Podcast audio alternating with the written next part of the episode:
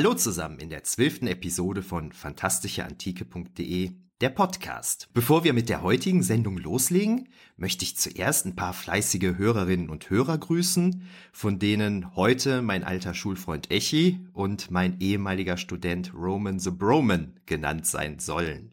Nach dieser ganz kurzen Einführung heute kommen wir zum Thema der heutigen Sitzung. Und zwar beschäftigen wir uns heute mit Brettspielen mit Geschichtsbezug.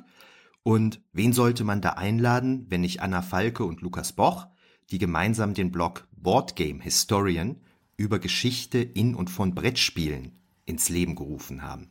Ich glaube, das gibt es seit Dezember 2020, also den Blog, können wir gleich nochmal drüber reden. Und mit derselben Thematik sind die beiden schon etwas länger auf Instagram unterwegs. Und das auch mit sehr großem Erfolg. Und darum werden wir uns da jetzt ein bisschen ausführlicher drüber unterhalten. Bevor wir jetzt konkreter auf dieses sehr spannende Projekt eingehen, stellen wir natürlich zuerst mal die beiden Personen vor, die dieses Projekt ausmachen. Ich beginne mit einer kurzen Vorstellung von Anna Falke. Anna hat den Zweifach-Bachelor in Geschichte und klassische und christliche Archäologie an der Uni Münster studiert, dann ein Studium im Master klassische und christliche Archäologie drangehängt, promoviert derzeitig ebenfalls in Münster zum Thema antike Brücken im vorderen Orient. Anna ist als wissenschaftliche Hilfskraft am Bibelmuseum in Münster tätig und zu ihren Forschungsinteressen gehören der griechisch-römische vordere Orient, antike Brücken, passend zur Doktorarbeit, ne? und natürlich die antiken Rezeption in digitalen Spielen und Brettspielen. Schön, dass du heute da bist, Anna. Ja, vielen Dank für die Einladung.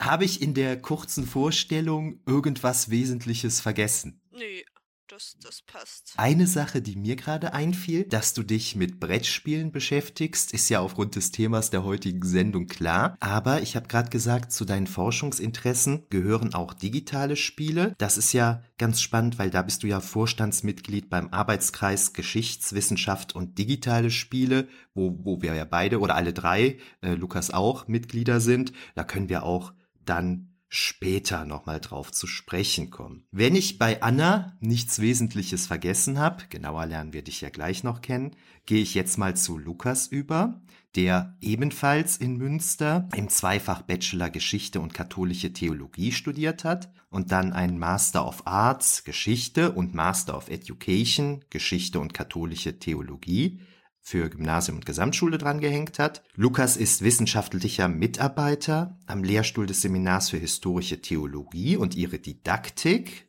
ebenfalls in Münster. Und zu den Forschungsschwerpunkten zählen das Verhältnis von Geschichtskultur und Kirchengeschichte, Kirchengeschichte im Museum, religiöse Legitimation von Gewalt im Christentum, ein Thema, was ich persönlich sehr spannend finde. Das geht immer. Das geht, das geht immer. Geschichtsbilder im modernen Brettspielen. Natürlich, da sprechen wir heute drüber. Und Kirchengeschichtsbilder des Mittelalters in populärkulturellen Medien. Schwerpunkt Brett- und Videospiele. Damit nochmal ein bisschen verwandt. Und dazu passend schreibt Lukas, seine Doktorarbeit über Kirchengeschichtskultur als Gegenstand der Kirchengeschichtsdidaktik zur Darstellung und Bedeutung der Kirchengeschichte des Mittelalters in populärkulturellen Medien unter besonderer Berücksichtigung von Video- und Brettspielen. Auch super spannendes Thema.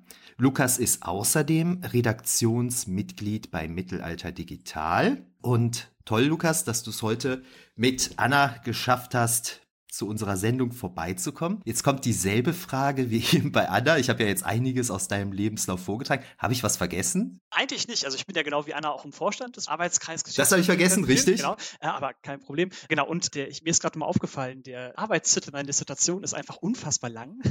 und, ja, das, äh, das ist auch nochmal wichtig, dass das momentan der Arbeitstitel ist. Deswegen, ich habe da einfach erstmal alles reingepackt. Genau, aber nein, sonst hast du das sehr schön vorgestellt. Könntest du noch mal gerade sagen, was Mittelalter Digital ist? Ja, sehr gerne. Also Mittelalter Digital ist eine Plattform, die ich zusammen mit einem ja, Kollegen, Tobias Enseleit, ja, ins Leben gerufen habe. Also, beziehungsweise er hat es ins Leben gerufen, ich bin nachher dazugestoßen. Und unser Ziel ist eigentlich ja, einen Anlaufpunkt im deutschen Sprachraum zu bieten für ja alle Personen, die interessiert sind am Mittelalter. Und wir wollen gerne mit einem wissenschaftlichen Hintergrund uns mit der Geschichte, Kultur, Lebenswirklichkeit, aber eben auch der Rezeption des Mittelalters ja, beschäftigen. Und da veröffentlichen wir jetzt verschiedene Artikel. Wir haben auch jetzt eine eigene Zeitschrift, Online-Zeitschrift mit DOI und dem ganzen Krams. Genau, und wenn ihr Interesse am Mittelalter habt, nicht nur an Brettspielen im Mittelalter, kommt gerne mal vorbei. Da ist momentan einiges los. Ich selber gucke da regelmäßig rein und das kann ich nur empfehlen, den Hörerinnen und Hörern. Ne? Guckt, lest euch da mal so ein bisschen rum. Ja, jetzt noch zum Abschluss der Einleitung und Begrüßung eine ganz wichtige Frage, die ich immer stelle. Woher kennen wir uns eigentlich? Also in real haben wir uns ja noch nie irgendwie, glaube ich, getroffen, nee. jedenfalls nicht bewusst. Ich glaube, wir kennen uns tatsächlich über den Arbeitskreis mhm. Geschichtswissenschaft und digitale Spiele und über Instagram. Ne? Ich, ich glaube, genau. und, und, ich habe dich damals über Mittelalter Digital, das hatte ich auch angeschrieben. Also wir, ich, ich bin über den Arbeitskreis auf dich aufmerksam geworden und dann habe ich dich von Mittelalter Digital, glaube ich, damals schon angeschrieben, weil wir gesehen hatten, am Anfang, du hast so einen coolen Pod, äh, Podcast, beziehungsweise, äh, beziehungsweise so einen schönen äh, Blog, so, genau. Nicht Podcast hattest du das gar Blog und da haben wir dich angeschrieben, ja. genau. Und dann sind wir später auch nochmal aufeinander aufmerksam. Ja, genau, so war es, genau so war es. Das ist ja, das habe ich in der letzten Sendung Sendung mit Nora Bensko schon mal besprochen. Ne? Man, man schimpft viel über soziale Medien und sowas rum, aber das ist ja eigentlich ganz schön, welche Vernetzungen sich mhm. da tatsächlich auch ergeben. Das glaube ich auch. Ne? Also auch wenn es halt Arbeit ist, so soziale Medien, also gerade wenn man sich damit normalerweise nicht beschäftigt, es eröffnet einem schon viele Möglichkeiten. Also gerade auch, ja. um Leute zu finden, die denselben Mist in Anführungszeichen machen, wie man selber. Richtig. Richtig, also ich habe Kolleginnen und Kollegen aus Australien und Amerika, die ähnliche Dinge machen wie ich, also sich mit der antiken Rezeption in der Fantastik beschäftigen. Wenn ich die nicht übers Internet quasi kennengelernt hätte, ne? Ja, man hätte sich vielleicht irgendwann, vielleicht mal auf einer Tagung, wäre man sich vielleicht mal über den Weg gelaufen, ne? Aber das ist schon, das sind schon die Vorzüge der Zeiten, in denen wir da gerade leben. Und über die sozialen Medien bin ich ja auch auf einen Beitrag über Wikinger im modernen Brettspiel aufmerksam geworden, den ihr für Mittelalter digital verfasst habt. Bild der Wikinger ist ja auch was super Spannendes in der Populärkultur. Ne? Das ist ja jetzt durch Vikings auch nochmal alles sehr ja. aktuell geworden. Und wie heißen denn unsere Kollegen da nochmal? Kaptogoria oder sowas? Kennt ihr die? Das sind so Archäologen, die sich aber eigentlich hauptsächlich auf Wikinger spezialisiert Echt? haben. Ja, und die haben auch so einen ganz coolen YouTube-Channel und äh, muss ich euch gleich mal ja, schicken. Unbedingt. Die machen auch so ganz tolle Sachen. Also die arbeiten so ähnlich wie wir und die sind halt auch ständig damit beschäftigt, so populäre Bilder der Wikinger zu korrigieren, ne? weil da halt so viel einfach immer missverstanden wird. Und ganz schön war dann zum Beispiel das Beispiel, dass bei Vikings die Wikinger, muss man ja sagen, die sehen ja unglaublich cool und stylisch ja, ja, aus. Ne? Das ist ja ästhetisch top. So. Ne? Genau. Und dann hat das ZDF eine Doku über Wikinger gemacht und wie sehen die Wikinger aus? Wie bei Vikings. Ne? Und dann, dann schalten diese Kollegen sich dann ein und haben dann beim ZDF sich gemeldet und haben gesagt, Leute, das könnt ihr nicht machen, ihr habt einen Bildungsauftrag und so. Ne? Und dann, dann war das ZDF aber auch so cool und ist darauf eingegangen. Ne? Hat dann mit denen zusammen dann nochmal, okay, wie sahen Wikinger wirklich aus, besprochen. Aber das ist ja wirklich eben super spannend. Ne? Da sind wir ja schon quasi mitten in der Materie drin, wenn wir jetzt fragen, auf welche Quellen beziehen sich quasi AutorInnen, wenn sie in Filmen oder in anderen populärkulturellen Medien eine Geschichte darstellen wollen. Und da ist es nämlich eben genauso. Man bezieht sich unter Umständen eben nicht auf die Wissenschaft, sondern auf Serien, die immer eine viel größere Reichweite haben.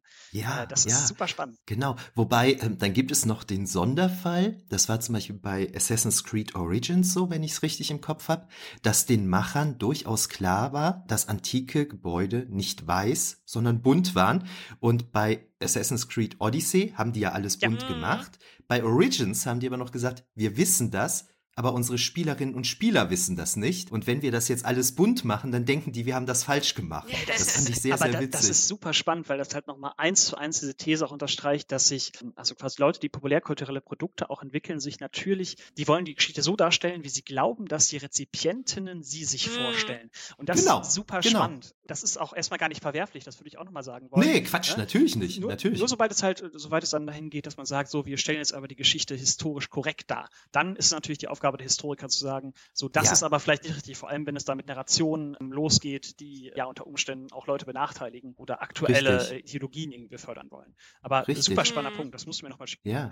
Das habe ich gelesen in einem Interview, das wurde auch bei irgendeinem unserer Kollegen aus dem Arbeitskreis Geschichtswissenschaft und digitale Spiele auf dem Blog gepostet und der hat den Beitrag irgendwann gelöscht. Ich weiß gar nicht warum. Ach, ich muss mal nachfragen, ob man das nochmal irgendwo anders nachlesen kann, weil es fand ich unglaublich spannend. Und dazu passt auch eine Anekdote, die ich immer sehr gerne erzähle. Ihr kennt vielleicht den kleinen Drachen Kokosnuss. Es ist so eine Kinderbuchreihe. Und es gibt ein Buch, da treffen die auf einen Wikinger. Und die sitzen dann so in der Ferne und beobachten den erstmal. Ne? Und irgendjemand von denen meint dann, ich glaube, das sind Wikinger. Und dann sagt die Freundin vom Drachen Kokosnuss, nee, das kann kein Wikinger sein, weil der hat Hörner am Helm und Wikinger haben keine Hörner am Helm. Das habe ich gelesen. Dann kommt eine Fußnote und unten sagt der Autor, das stimmt. Na? Und dann gehen die, dann gehen die zu dem Wikingerjungen rüber, reden mit dem und der erklärt, warum er Hörner am Helm hat. Ja. Das ist halt, das hängt mit äh, außergewöhnlichen Umständen zusammen und so weiter. Ne? Also die sprechen ihn drauf an. Sag mal, du siehst aus wie ein Wikinger, aber du hast Hörner am Helm, also kannst du eigentlich keiner sein. Ne? Und das fand ich halt so super witzig, weil dieser Autor damit super schön zeigt, dem ist völlig klar, dass Wikinger keine ja. Hörner am Helm hatten. Mhm. Dem ist aber auch klar, dass deine Leserinnen und Leser glauben, ja. Wikinger haben Hörner am Helm. Und super clever gelöst, finde ich. Mega abgefahren. Das, ich meine, da habe ich jetzt schon ganz viele wunderbare Sachen, die ich mit einfließen lassen kann. meine, das ist großartig. Danke. ja, also das erzähle ich immer wieder gerne, weil es so clever ja, gemacht ist einfach. Ist super. Ne? Witzig. Ja, und jetzt hatte Lukas eben schon gesagt, jetzt sind wir ja schon fast im Thema drin, dann gehen wir jetzt auch mal wirklich ins Thema.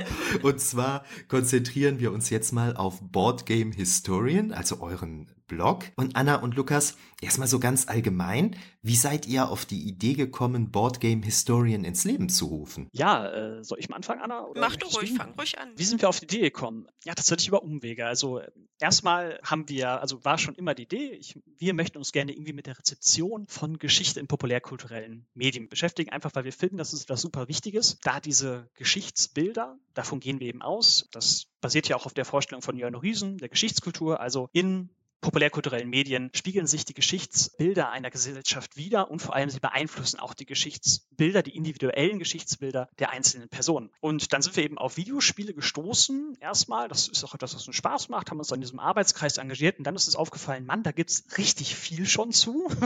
das ist ja ein Trugschluss. Häufig in Publikationen zu Videospielen findet man ja, ja, es gibt ja noch gar nicht so viel dazu. Endlich beschäftigt man sich damit mit. Das ist mittlerweile, würde ich schon fast sagen, nicht mehr ganz korrekt. es äh, kommen sehr, sehr viele Publikationen zu diesem diesem Thema mittlerweile heraus. Zu Brettspielen gibt es aber tatsächlich noch nichts. Es gibt noch keine Monographie, die sich wirklich mit dem ja, Thema Brettspiele beschäftigt. Und abgesehen davon, dass wir beiden natürlich auch gerne selber Brettspiele spielen. Ich finde das immer schwierig, wenn man damit einleitet, so, wir beschäftigen uns mit Brettspielen, weil wir gerne Brettspiele spielen. Das ist zwar schön und gut, aber man muss ja trotzdem auch eine, einen gewissen Abstand von dem Medium selber haben. Deswegen sage ich das immer erst als zweites.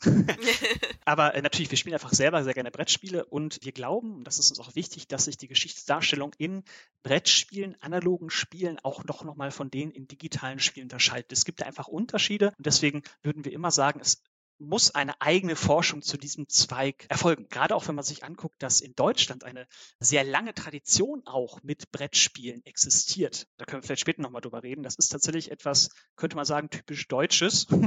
ja, und da es einfach so wenig dazu gab, haben wir uns überlegt, wird doch mal Zeit, das zu machen. Da haben wir eben diesen Instagram-Kanal gegründet, der, wie du ja schon gesagt hast, erfreulicherweise sehr, sehr schnell gestiegen ist. Ja, ist Wahnsinn. Ihr seid bei über 1000 ja, Followern. Ne? Genau. Ja. Anfang drei November Monaten haben wir den gegründet. Genau. genau.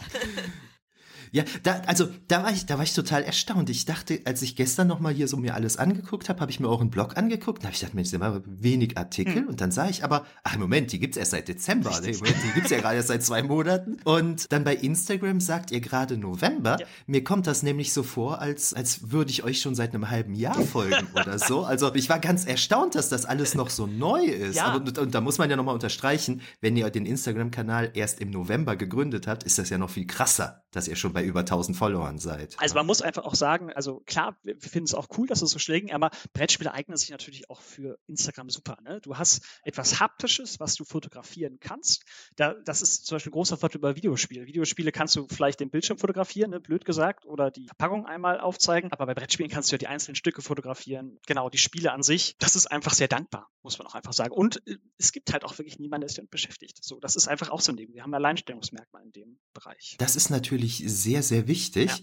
Ja. Da, muss, da muss ich gleich noch was zu sagen. Aber mir ist, wo du das gerade sagtest, da ist mir auch aufgefallen, ihr macht ja auch wirklich coole Fotos. Ne? Also man, man, man merkt, man, bitteschön, also man merkt, man merkt wirklich, also ich selber kritisiere mich immer, wenn ich meinen Blog vorstelle. Ich bin da manchmal ein bisschen ungeduldig. Ne? Ich mache dann ein Bild und denk so, ja gut, da ist jetzt, da ist egal, jetzt ich nehme das jetzt so. Ne? Und aber bei euch sieht man ja wirklich, ihr gebt euch wirklich Mühe mit den Fotos. Das, das ist lieb von dir, danke. Sehr nett. Man muss aber auch sagen, dass die äh, moderne Handytechnik einem doch viel ermöglicht. Also mittlerweile, also wir nehmen das tatsächlich mit einem Handy auf, noch nicht mal mit einer richtigen Kamera. Ja. Ne? Man kann mittlerweile da einfach super viel mitmachen. Ja, aber ja. es macht einfach auch Spaß. So, das muss man auch sagen. Ne? Uns beiden macht es Spaß, dass, äh, dass wir das äh, zusammen machen. Ne? Und ihr habt ja auch noch, also jetzt losgelöst von den Fotos, aber für den Blog, ihr habt noch einen Illustrator an Bord, ne? Genau, wir haben das große Glück, der Phil Baltes ist das. Der hat auch für Mittelalter Digital bereits unsere Profilbilder gemacht und der äh, hat eben Geschichte und Kunst studiert und äh, auf Lehramt und der macht da netterweise für uns ab und zu mal was. Ja, das ist ja wirklich Gold wert. Ja, ne? das total. ist ja bei mir bei Fantastische Antike sind das Danica Zeus und Rebecca Reibold. Die haben, die, die haben, die studieren auch beide Geschichte und Kunst und haben wir dann eben immer die ganzen Bilder gemalt und so weiter. Und das ist natürlich sehr, sehr wichtig, weil jetzt gerade auch in diesen digitalen Medien, man braucht ja auch eben ja. gute ja. Bilder, eine gute Ikonografie. Mm, und ich könnte mir das ja nicht leisten, ne? jemanden da jetzt mit zu beauftragen, also jemanden da anzuheuern. Und das ist wirklich, also den, den Leuten kann man nicht genug danken, die uns da helfen. Ne? Unbedingt, ne? deswegen auch nochmal großen Dank daraus. Und euer Illustrator Phil Baltes, der hat ja auch Miepel nach euren Wünschen entworfen für euren Blog. Dem Indiana Jones-Fan in mir gefällt besonders gut Annas Miepel. Könnt ihr mal gerade erklären, was es mit dem Wort Miepel auf sich hat? Also Miepel sind die Spielfiguren in Brettspielen, Carcassonne, kennt vielleicht mhm. der eine oder andere von, von 2000. Da ist das quasi entstanden und die Legende Urban Legend sagt, dass Meeple quasi der Begriff ist, den eine englischsprachige ja, Spielerin benutzt hat, als sie quasi My und People zu Meeple zusammengefügt hat. Also das ah, ist ja ganz ah, spannend. Okay. Es gibt tatsächlich einen, einen Mythos bereits darum, wie das Wort Meeple überhaupt entstanden ist. Boardgame Geek findet man auch Einträge dazu, dass es einfach eine übernommene Form des deutschen Pöppels ist. So, Pöppel gibt okay. es. Äh, da sagen die, ja. aber nee, das kann nicht sein. Das, das nein. nein, nein, weil das das wäre. Nee, das geht nicht. Euer Team auf Boardgame Historian ist ja mittlerweile auch schon gewachsen. Ihr habt Verstärkung aus verschiedenen Fachbereichen bekommen. Das ist ja auch immer sehr, sehr spannend, wenn man dann mit anderen Leuten zusammenarbeitet, die was Ähnliches machen, aber einen anderen Hintergrund haben. Unbedingt. Das ist mir auch mal mit einem Kollegen passiert. Wir machen was sehr Ähnliches und dann ist uns irgendwann aufgefallen, wir zitieren völlig unterschiedliche Literatur. Das ist so abgefahren, ne? Ja, ne? ja. Ne? also ist, ja. Ich, bin, ich, ich benutze keines der Werke, die er benutzt und umgekehrt. Das, das hat uns wirklich überrascht. Und auch die Herangehensweise, weil der Kollege kommt mehr aus der klassischen Philologie und das, das ist schon interessant, wie man sich dann so ergänzt und voneinander lernen kann. Mhm. Total. Und ganz davon abgesehen, unser Ziel ist ja quasi, diesen Blog jetzt auch regelmäßig zu bespielen. Das heißt, wir wollen jede Woche einen Beitrag hochladen. Ja. Größtenteils soll es eben Rezensionen zu Spielen sein, wobei wir dann eine ganze ganz kurze Gliederung machen. Also, was ist das Setting? Ganz grob. Dann, wie funktioniert das Spiel? Also, wirklich ganz äh, normal, wie bei anderen Brettspielrezensionen auch. Und dann als drittes unser Alleinstellungsmerkmal quasi, wie wird das Setting umgesetzt? Und da können wir dann mit unserer jeweiligen Expertise quasi ein paar Beispiele dafür geben, wie das historische Setting in dem Spiel abgebildet wird. Und das ist natürlich irgendwie auch Arbeit. Und wenn wir mehr Leute wir haben, desto einfacher kann man sich das natürlich auch aufteilen. Ja, äh, genau. Ne? Das ist ja auch einfach ein Punkt. Wir machen das ja, genau wie du ja quasi auch nicht hauptberuflich jetzt irgendwie diese Thematik, sondern machen es ja einfach nebenbei noch zusätzlich. Deswegen ist es ja auch immer eine Sache, dass man da schauen muss, wie wir das machen. Richtig. Aber dass, dass wir jetzt schon Leute gefunden haben, die da auch Interesse dran haben, zeigt ja auch, dass da wirklich eine Forschungslücke ja. besteht. Das hatte ich mir jetzt auch eben schon mal aufgeschrieben. Lukas hatte jetzt schon zweimal Alleinstellungsmerkmal mhm. gesagt und Anna hat gerade eben auch nochmal von Forschungslücke gesprochen. Das habe ich gestern eben auch bei euch auf dem Blog gelesen. Das war mir auch gar nicht so klar. Und ich habe ich hab also genauso gedacht, wie Lukas es auch eben gesagt hat. Wir sind seit, keine Ahnung, seit 10, 20 Jahren reden wir über Computerspiele ja. und so weiter, ne? dass man sich da ja endlich mal drum kümmern muss und so weiter. Und dass ernsthaft noch niemand auf die Idee gekommen ist, sich über Brettspiele ja. Gedanken zu machen oder kaum jemand, das ist ja schon spannend. Ne? Mhm. Vollkommen richtig. Also natürlich musst du wissen, wie das Videospiel funktioniert. Ne? Also vollkommen richtig. Nee, aber was du recht, also als Historiker kann ich oder die wenigsten Historiker werden verstehen können, wie ein Spiel programmiert ist. Also können quasi mhm. über diese Tatsachen Aussagen treffen oder viele Abläufe und Regeln beim Videospiel laufen im Hintergrund ab. Du siehst das quasi gar nicht als Spieler. Du kannst nicht bei jedem Rollenspiel quasi sehen, wie viel Schaden deine Waffe direkt macht. Das gibt es manchmal, aber nicht immer. Und das ist eben bei Brettspielen anders. Du musst das komplette Konstrukt, das Regelwerk des Spiels durchdrungen haben, um zu verstehen, wie das Spiel funktioniert. Ansonsten klappt das nicht. Deswegen ist da nochmal ein sehr starker logischer Schwerpunkt ja. quasi. Und aber ich möchte noch einmal ganz kurz zu, zu den Veröffentlichungen. Also es gibt natürlich Veröffentlichungen im Brettspielbereich, besonders Daniel Bernsen, den ich auch sehr schätze, den wir auch kennen, hat dazu schon mal auf seinem Blog einiges veröffentlicht, Er hat jetzt auch in ein, einen Beitrag in einem Geschichtskultursammelband dazu veröffentlicht, aber es gibt eben noch keine Monographie dazu und auch die Beiträge, die es gibt, sind einfach noch sehr basal. Also es gibt noch ja. niemanden, der sich jetzt hingesetzt hat und irgendwie das Geschichtsbild einer bestimmten Epoche oder was auch immer in einem Brettspiel analysiert hat und auch ein grundlegendes Analyseschema, wie man Geschichte im Brettspiel überhaupt darstellen kann, gibt es noch nicht. Und das ist eben etwas, was wir jetzt aufholen wollen, nachholen wollen. Das ist wirklich spannend. Und das, was ihr gerade sagtet, ich lese gerade eine Doktorarbeit zu Computerspielen und Geschichte. Und äh, da wurde das auch nochmal thematisiert und da hatte ich mir vorher nie Gedanken drüber gemacht. Bei einem Computerspiel übernimmt der Computer ja das Regelwerk. Ne? Der zeigt dir ja die Grenzen genau. auf. Und das fand ich auch ganz witzig, weil bei einem Computerspiel kann man dementsprechend auch nicht falsch spielen. Ne? Wir kennen das, wir kennen das ja alle so von Risiko zum Beispiel. Weiß ich jetzt nicht, ob man das in eurem Alter noch gespielt hat. Doch, doch. Als, als wir jung waren, hat man das viel gespielt. Da, da ist, habe ich erst als Erwachsener zum ersten Mal die Regeln gelesen mhm. und dann habe ich kapiert, dass wir das als Kinder immer falsch gespielt haben. So, ne? Und das geht bei einem Computerspiel ja gar nicht, ne? weil, weil der Computer eben die Regeln starr vorgibt. Ja, du, also das ist einfach wichtig die Geschichte in Spielen so oder so wird eben determiniert durch das Regelwerk, was vorgegeben ist. Also die Möglichkeit der Geschichtsverstellung. Das ist ein super wichtiger Punkt. Das ja. Und dann fiel mir gerade ein, als ihr das erzähltet, ich habe mal mit dem Cologne Games Lab an einer App gearbeitet zum römischen Köln. Ah, das war hier so Augmented Reality, weißt du, du gehst mit dem Handy so durch die Stadt und dann siehst du halt äh, das Antike und, und spielst mm. dann sowas und so weiter. Das war sehr spannend. Und was da für mich unglaublich spannend war, wir hatten ein Spielkonzept entwickelt. Und was ist dann der erste Schritt? Man macht aus diesem Spielkonzept ein Brettspiel um zu ja. gucken, ob die Mechanik funktioniert, weil es ja viel zu teuer ist, erstmal die App fertig zu machen und dann zu verstehen, die Mechanik funktioniert nicht. das fand ich super spannend. Wenn du dir Lehrstühle für Game Design anguckst, zum Beispiel in Berlin von Jens Junge, der sagt auch, dass in seinen Vorlesungen zu Game Design grundsätzlich immer erst auf analoge Spiele eingeht, auf Brettspiele und darauf aufbauend dann quasi zu digitalen Spielen weitergeht. Ja, das ist Spannend. Das habe hab ich, hab, hab ich erst dadurch begriffen, dass ich da halt mitgearbeitet habe. Ne? Das fand ich unglaublich spannend. Und eine Sache, ich glaube, das hatte eben auch Lukas gesagt, es steht auch auf eurem Blog, dass ihr euch ja, wie auch ich, sehr viele Gedanken darüber macht, wie solche Spiele die Geschichtskultur mhm. prägen, beziehungsweise das Bild der Geschichte in der Öffentlichkeit mitbestimmen. Das ist ja sehr, sehr spannend. Und so war das auch bei mir selber, erinnere ich mich immer wieder gerne. Ich hatte als Kind nicht hier, keine Ahnung, von Gustav Schwab, klassische Sagen des Altertums oder so, sondern ich hatte, ich hatte Kirk Douglas in Odysseus. Ne? Ich, ich habe ich hab unglaublich viele Sandalenfilme geguckt ne? und die haben mich einfach so total geflecht. Also Kirk Douglas ist einer der Hauptgründe, warum ich Geschichte studiert habe. Da bin ich mir ziemlich sicher. ist ein super wichtiger Punkt und ich glaube auch, dass daran auch ein unglaublicher Mehrwert oder eine Argumentation liegt, warum wir uns auch als Historiker mit diesen Quellen beschäftigen sollten, weil einfach gut gemachte Filme, Spiele Leute dazu bringen können, sich für Geschichte zu interessieren.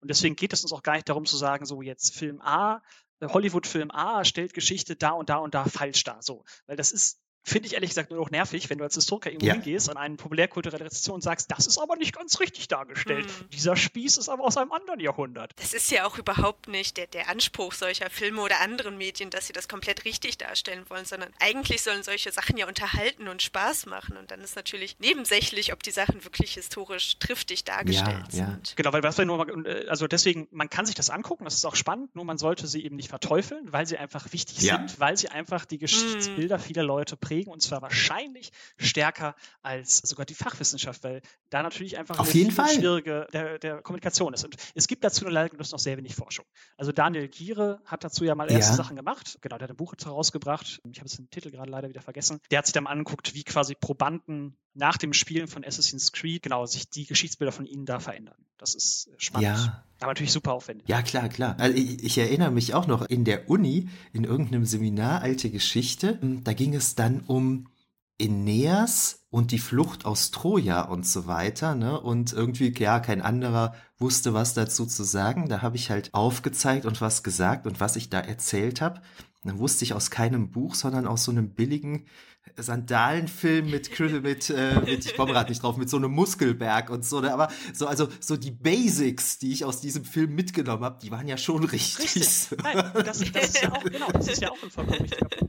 Ja, ja. Ne, und insofern bin ich da auch ein ganz großer Freund von und teile diese Einschätzung völlig, ne, wie unglaublich wichtig das ist, wie viel man über solche Medien, wie wir gerade jetzt hier behandeln, Computerspiele, Brettspiele, Filme, Comics, was auch immer, halt wirklich über Geschichte dann auch aufnimmt. Ja.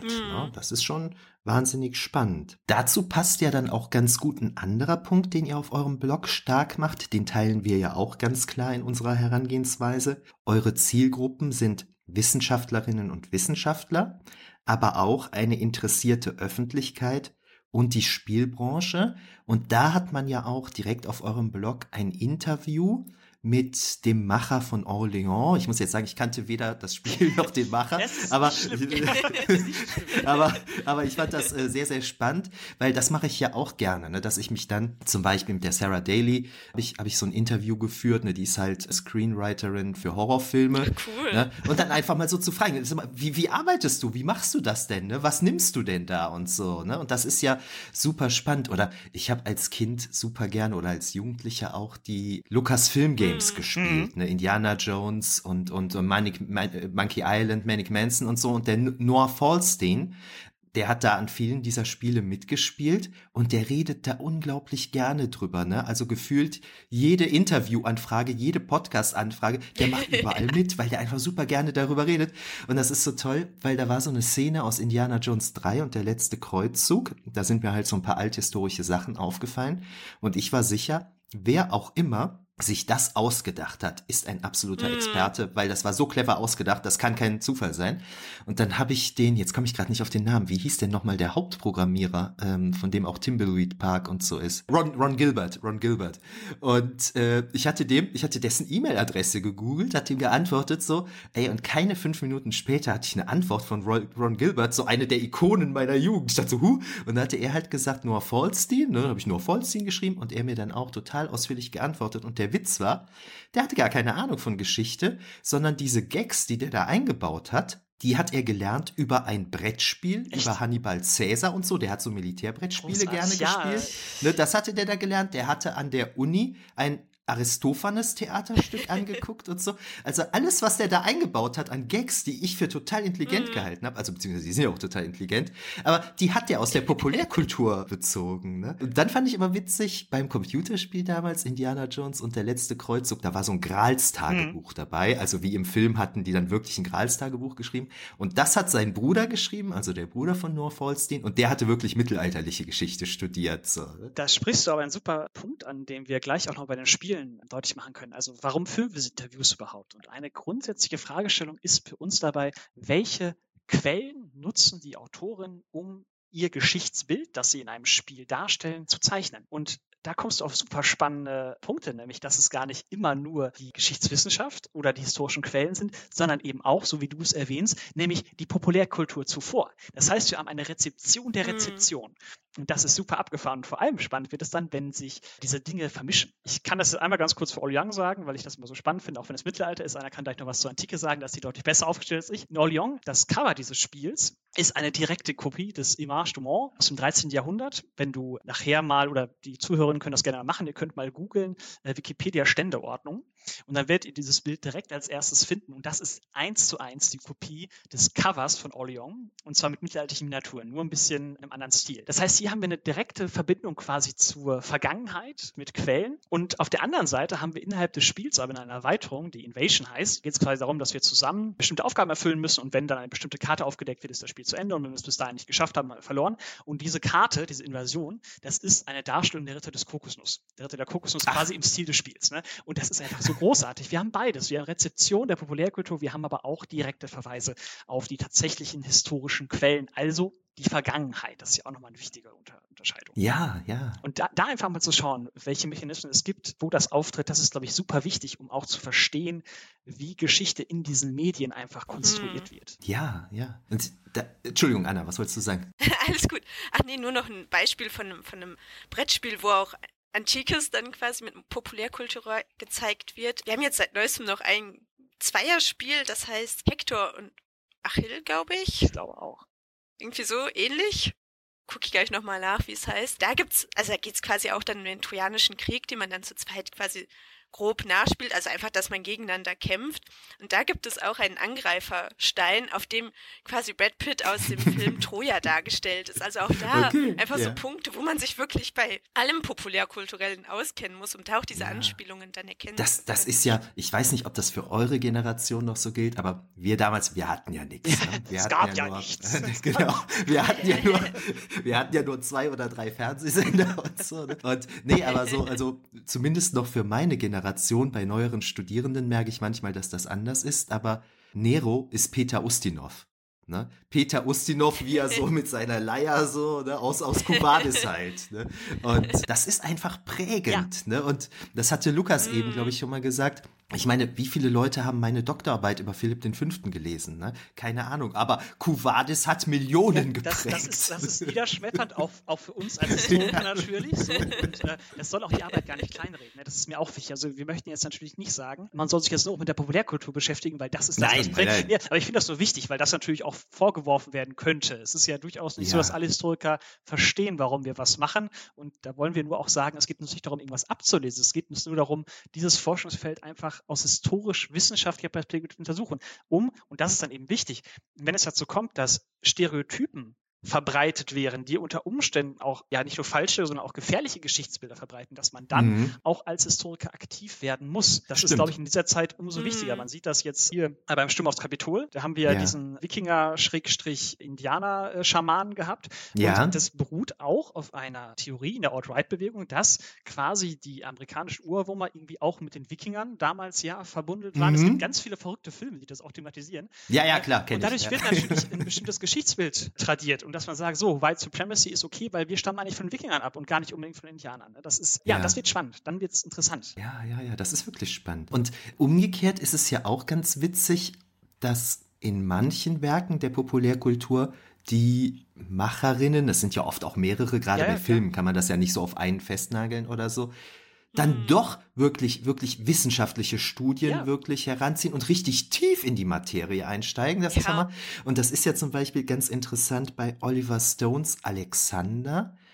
Der hat sich ja auch unglaublich tief da reingekniet und der Film hat ja in sämtlichen Schnittfassungen, es gibt gefühlt tausend Schnittfassungen von dem Film, der funktioniert ja in allen Schnittfassungen mhm. jetzt nicht so dolle und da gibt es ja auch die gar nicht so dumme Überlegung, dass der Film nicht funktioniert, weil er versucht hat, es zu ja, also so, ja, so ja. authentisch in Anführungszeichen wie möglich zu machen. Nein, das ist vollkommen richtig. Das ist ein Problem. Geschichte ist, vielleicht dazu ganz kurz, Geschichte ist extrem komplex.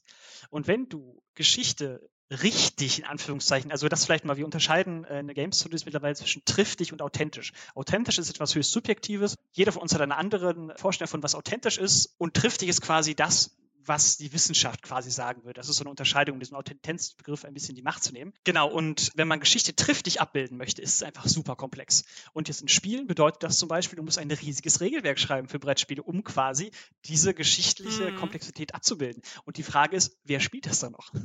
das ja, ist ein Problem. Genau. Ne? Also was man bei, bei Brettspielen aber auch häufig findet, ist, dass es zusätzlich zum Regelwerk auch noch so Erläuterungen gibt, die dann das ja. Ganze in historische Zusammenhänge bringt. Also Uwe Rosenberg, den kennt man vielleicht, das ist ein ziemlich bekannter deutscher Spieleautor, der eben auch ein Fest für Odin dann entwickelt hat, also auch ein Wikingerspiel. Und da gibt es einen eigenen Almanach nochmal zusätzlich dazu, wo dann nochmal ganze, die ganzen Begriffe, die in dem Spiel vorkommen, nochmal historisch quasi erläutert mhm. werden, was das da tatsächlich auf sich hat. Und da steht zum Beispiel auch ganz gezielt drin, dass da halt die, die ganzen Informationen durch Internetrecherchen, über Wikipedia, durch irgendwelche Zeitschriften im Internet zusammengesucht wurden. Und da kann man jetzt sagen, boah, ist nicht wissenschaftlich, aber er macht es eigentlich wissenschaftlich. Er legt offen, welche Quellen er nutzt. Mhm. So, ja, und das ist eigentlich ja. super, wenn man sich das überlegt. Also deswegen, wir können ja, ja nachher nochmal drüber reden, was es überhaupt für Möglichkeiten gibt, Geschichte in Brettspielen abzubilden. Äh, das passt dann vielleicht ganz gut, aber genau. Ja. Ihr habt das eben schon mal anklingen lassen. Und zwar macht ihr ja genau wie ich auf fantastischeantike.de etwas, was für klassische Historikerinnen und Historiker, Archäologinnen und Archäologen, Theologinnen und Theologen und so weiter relativ ungewöhnlich ist und neu ist teilweise auch. Was ist euer Gefühl, wie eure Forschung von den traditionelleren Kolleginnen und Kollegen aufgenommen oder beurteilt wird? Das ist ein wichtiger Punkt. Also ich glaube, ich habe unglaubliches Glück gehabt bei meinem Arbeitgeber, meinem Professor. Also du hast ja gerade schon angeschnitten, es gibt sowohl Geschichte, Theologie, also es gibt in verschiedenen Themenbereichen, so, wo das ein Thema ist. Und in der Theologie, gerade in der Kirchengeschichte, sind wir nochmal, das sage ich immer gerne, im Elfenbeintum locker vier, fünf Stockwerke über der normalen Geschichtswissenschaft. Also der breiten Bevölkerung klarzumachen, warum Geschichtswissenschaft für ihre Lebensfähigkeit relevant ist, ist nicht so leicht. So, das hat der Professor Dr. Köster auch erkannt, der ist selber tatsächlich auch äh, geweihter Priester, dass wir da mal schauen müssen, wie ist denn eigentlich das Bild der Bevölkerung von Kirchengeschichte? So, das heißt, er sagt, klar, muss man das machen. Jetzt zur generellen Frage, wie andere Wissenschaftler dem Thema gegenüberstehen. Also ich habe bis jetzt tatsächlich nur positive Erfahrungen gemacht. Mhm. Gerade im. Mittelalter digital, wenn ich da Leute angeschrieben habe, auch Professoren aus der Mediavistik, waren die erstmal alle begeistert. Boah, toll, dass sich das mal jemand anschaut. Ich höre nur von Kolleginnen auch, dass es durchaus auch Ablehnung darüber gibt. Das ist ja quasi keine richtige Wissenschaft. Und ich glaube, dass diese Ablehnung durchaus aber auch damit zu tun habe könnte, dass gerade im angloamerikanischen Raum ein Problem darin besteht, dass Leute, die sich mit Geschichtsrezeption auseinandersetzen, selber gar nicht mehr in ihrem eigenen Fach eine Ausbildung haben. Da geht es dahin, dass man sagt, wenn ich mich mit Rezeption beschäftige, beschäftige ich mich ausschließlich mit der Rezeption. Ich habe überhaupt keine eigene Ausbildung mehr in einem Fach, kann auch keine alten Sprachen mitunter. Und da kann ich verstehen, dass es, wenn es zu diesem Punkt kommt, schwierig wird. Ne? Weil dann ist die Frage der Legitimation. Warum ist das quasi noch historische Wissenschaft in gewisser Weise? Ne? Aber bis jetzt habe ich eigentlich nur positive Erfahrungen, um das vielleicht nochmal kurz zusammenzufassen, gemacht. Kommt aber vielleicht auch auf das Umfeld an, wo ich mich gerade befinde. Ich bin gespannt, was sich dann noch ergibt. Ja, ich habe bisher auch positive Erfahrungen gemacht und ich arbeite ja auch im Bibelmuseum. Und da hatten wir letztes Jahr eine große Sonderausstellung zum Themenbereich Babel in der Bibel und da hauptsächlich dann zum Turmbau zu Babel. Da hat Lukas auch mit dran gewirkt, diese Ausstellung zu konzipieren. Und da haben wir auch einen eigenen Themenbereich eingebaut zu populärkultureller Rezeption der Thematik. Und da haben wir zum Beispiel dann auch ein Brettspiel mit da reingebracht, Seven Wonders Babel. Mhm. Mm, was, was recht spannend ist. Also man weiß ja durch archäologische Ausgrabungen, Moment. der Turm zu Babel. Äh, äh Michael, Michael, wie sieht denn der Turm zu Babel aus? Äh, will, ah. ich mal, wie stellst du ihn dir denn vor? Sag doch mal. Ich stelle ihn mir so vor, wie ich ihn damals in meiner Kinderbibel ah, gesehen habe. Jetzt bin ich aber gespannt. Wie sieht er denn aus? ja, ich versuche ich versuch, das gerade zu beschreiben. Also von der Struktur her kreisförmig ja, rund, ne? und dann, und, und dann immer mhm. dünner werdend nach oben dünner zulaufen. So war der nämlich in meiner Kinderbibel dargestellt, die für ah, mich sehr prägend sehr war. Ja. Sehr gut. Das geht auf das ganz berühmte Gemälde von Peter Bruegel wahrscheinlich zurück mit dem Turmbau zu Babel. Ja. Aber man, man weiß halt eben durch archäologische Ausgrabungen, dass der Turm nicht so ausgesehen hat, sondern eine Zikkurat war ja, ja. und damit ja halt einfach viereckig war. Und die Ausgrabungen in, in Babylon haben ja schon Anfang des 20. Jahrhunderts stattgefunden.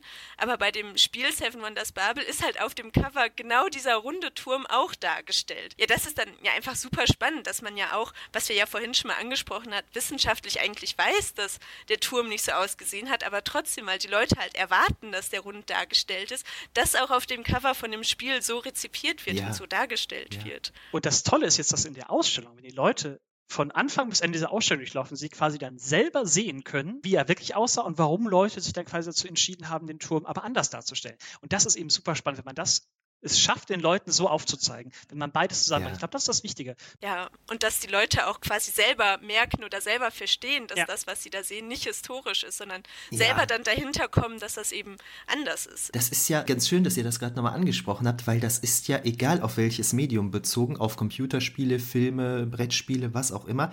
Es ist ja Hammer, wie prägewirksam die Historienmalerei gewesen ist. Ja, das ist Wahnsinn. Ne?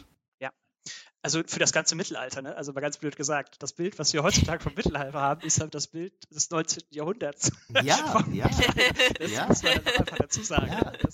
Dominik Riemenschneider hatte, der ist äh, Kunsthistoriker, der hatte in meinem letzten Sammelband zur antiken Rezeption in der Fantasy was über die sieben Weltwunder geschrieben. Ach, spannend. Der konnte, der konnte das, äh, die, es ging um die Darstellung der sieben Weltwunder in Game of Thrones.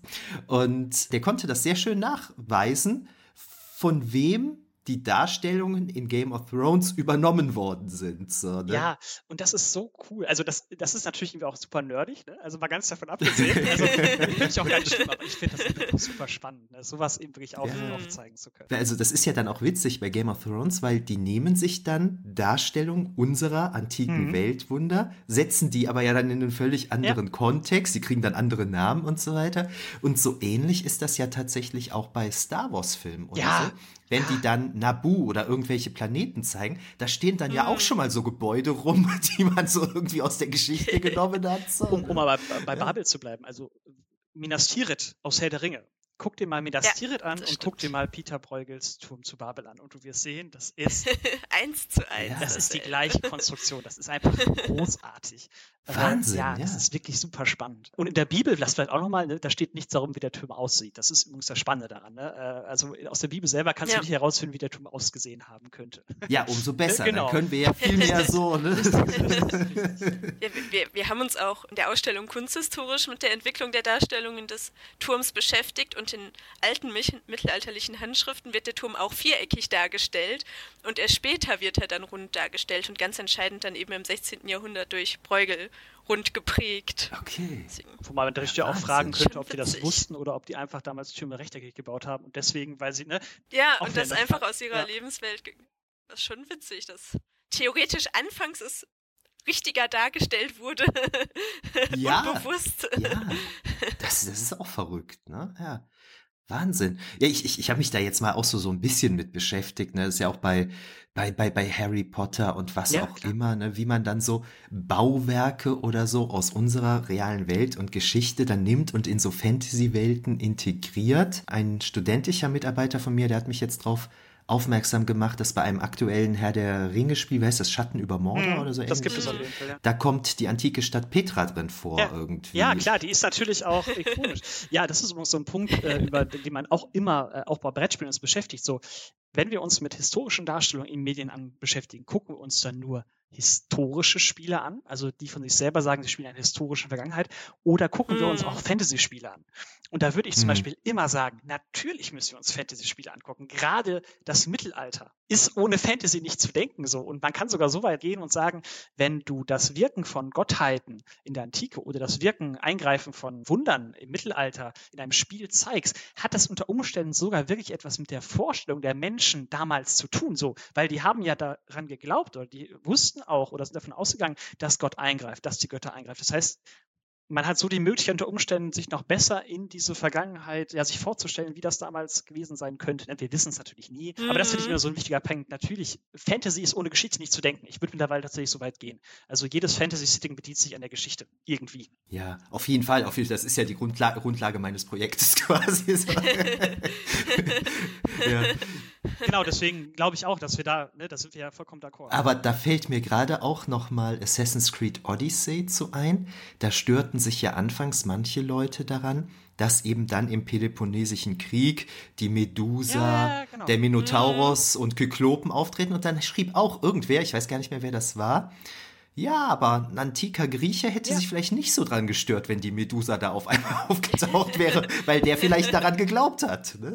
also gerade, wo wir mit Kirchengeschichte, ne, also ganz blöd gesagt, ich als Kirchenhistoriker, ne, bin natürlich noch mal einer ganz anderen Geschichte. Also, ne, für uns als Geschichte der Institution Kirche ist natürlich gerade diese Vorstellung von einem Übersinnlichen äh, ja irgendwie auch immanent wichtig. Ansonsten können wir den ganzen Bums lassen. Das ist halt so, ne? Also deswegen, das ist auch immer wichtig, immer zu betonen.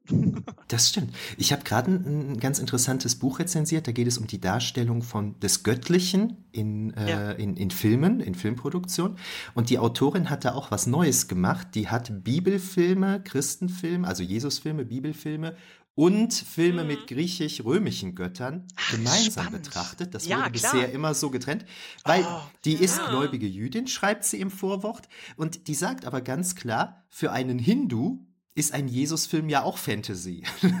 und das fand ich eigentlich ganz clever. So Sorry, dass ich da auch nochmal ein, weil ich das gerade super spannend finde. Einfach, es gibt ein Spiel, das heißt äh, Jean of Arc, ne, Anna? Das äh, heißt doch so von Mystic Games. Ja. Genau, da gibt es quasi das Brettspiel ja, als Setting im 100-jährigen Krieg, aber die nehmen quasi die Mythologie des Christentums, die du aus der Apokalypse Johannes und das Ganze, kannst du als Spielfiguren im Spiel mitbenutzen. Und da passiert nämlich genau das. Auf einmal wird das Christentum zu einer Mythologie ähnlich wie dem der griechischen Antike. So, das ist natürlich nur möglich, weil wir mhm. mittlerweile in einer säkularisierten Welt leben, wo das quasi gleichgesetzt wird. Aber das finde ich super spannend, wenn man auf einmal anfängt, Christentum, das ja nun mal immer weniger Leute werden damit sozialisiert, so kann man dazu stehen, wie man möchte. Aber das ist eben spannend, wenn es dann anfängt, dass das Christentum quasi in so eine Ecke kommt. Also in eine mytholo mythologische Ecke. Und das würde ich halt auch super gerne untersuchen, nochmal in der Dis, äh, wie das genau mhm. funktioniert. Super spannend. Also ich hatte da mal eine Diskussion mit jemandem in Bezug auf Star Trek, weil der ursprüngliche Star Trek-Erfinder Gene Roddenberry ja eigentlich Atheist ist und das auch immer sehr deutlich hat raushängen lassen, sind in den einzelnen Folgen doch immer sehr viele Anspielungen, die, da würde ich das Wort jetzt aufgreifen, die jüdisch-christliche Mythologie ja. aufgreifen. Ne? Also der glaubt da nicht im religiösen Sinne dran, die nehmen halt die Bilder so ne, aus dieser, das, das würde ich dann mhm. schon so der griechisch-römischen Mythologie in dem Sinne dann gleichsetzen wollen. Ne? Ja, super abgefahren.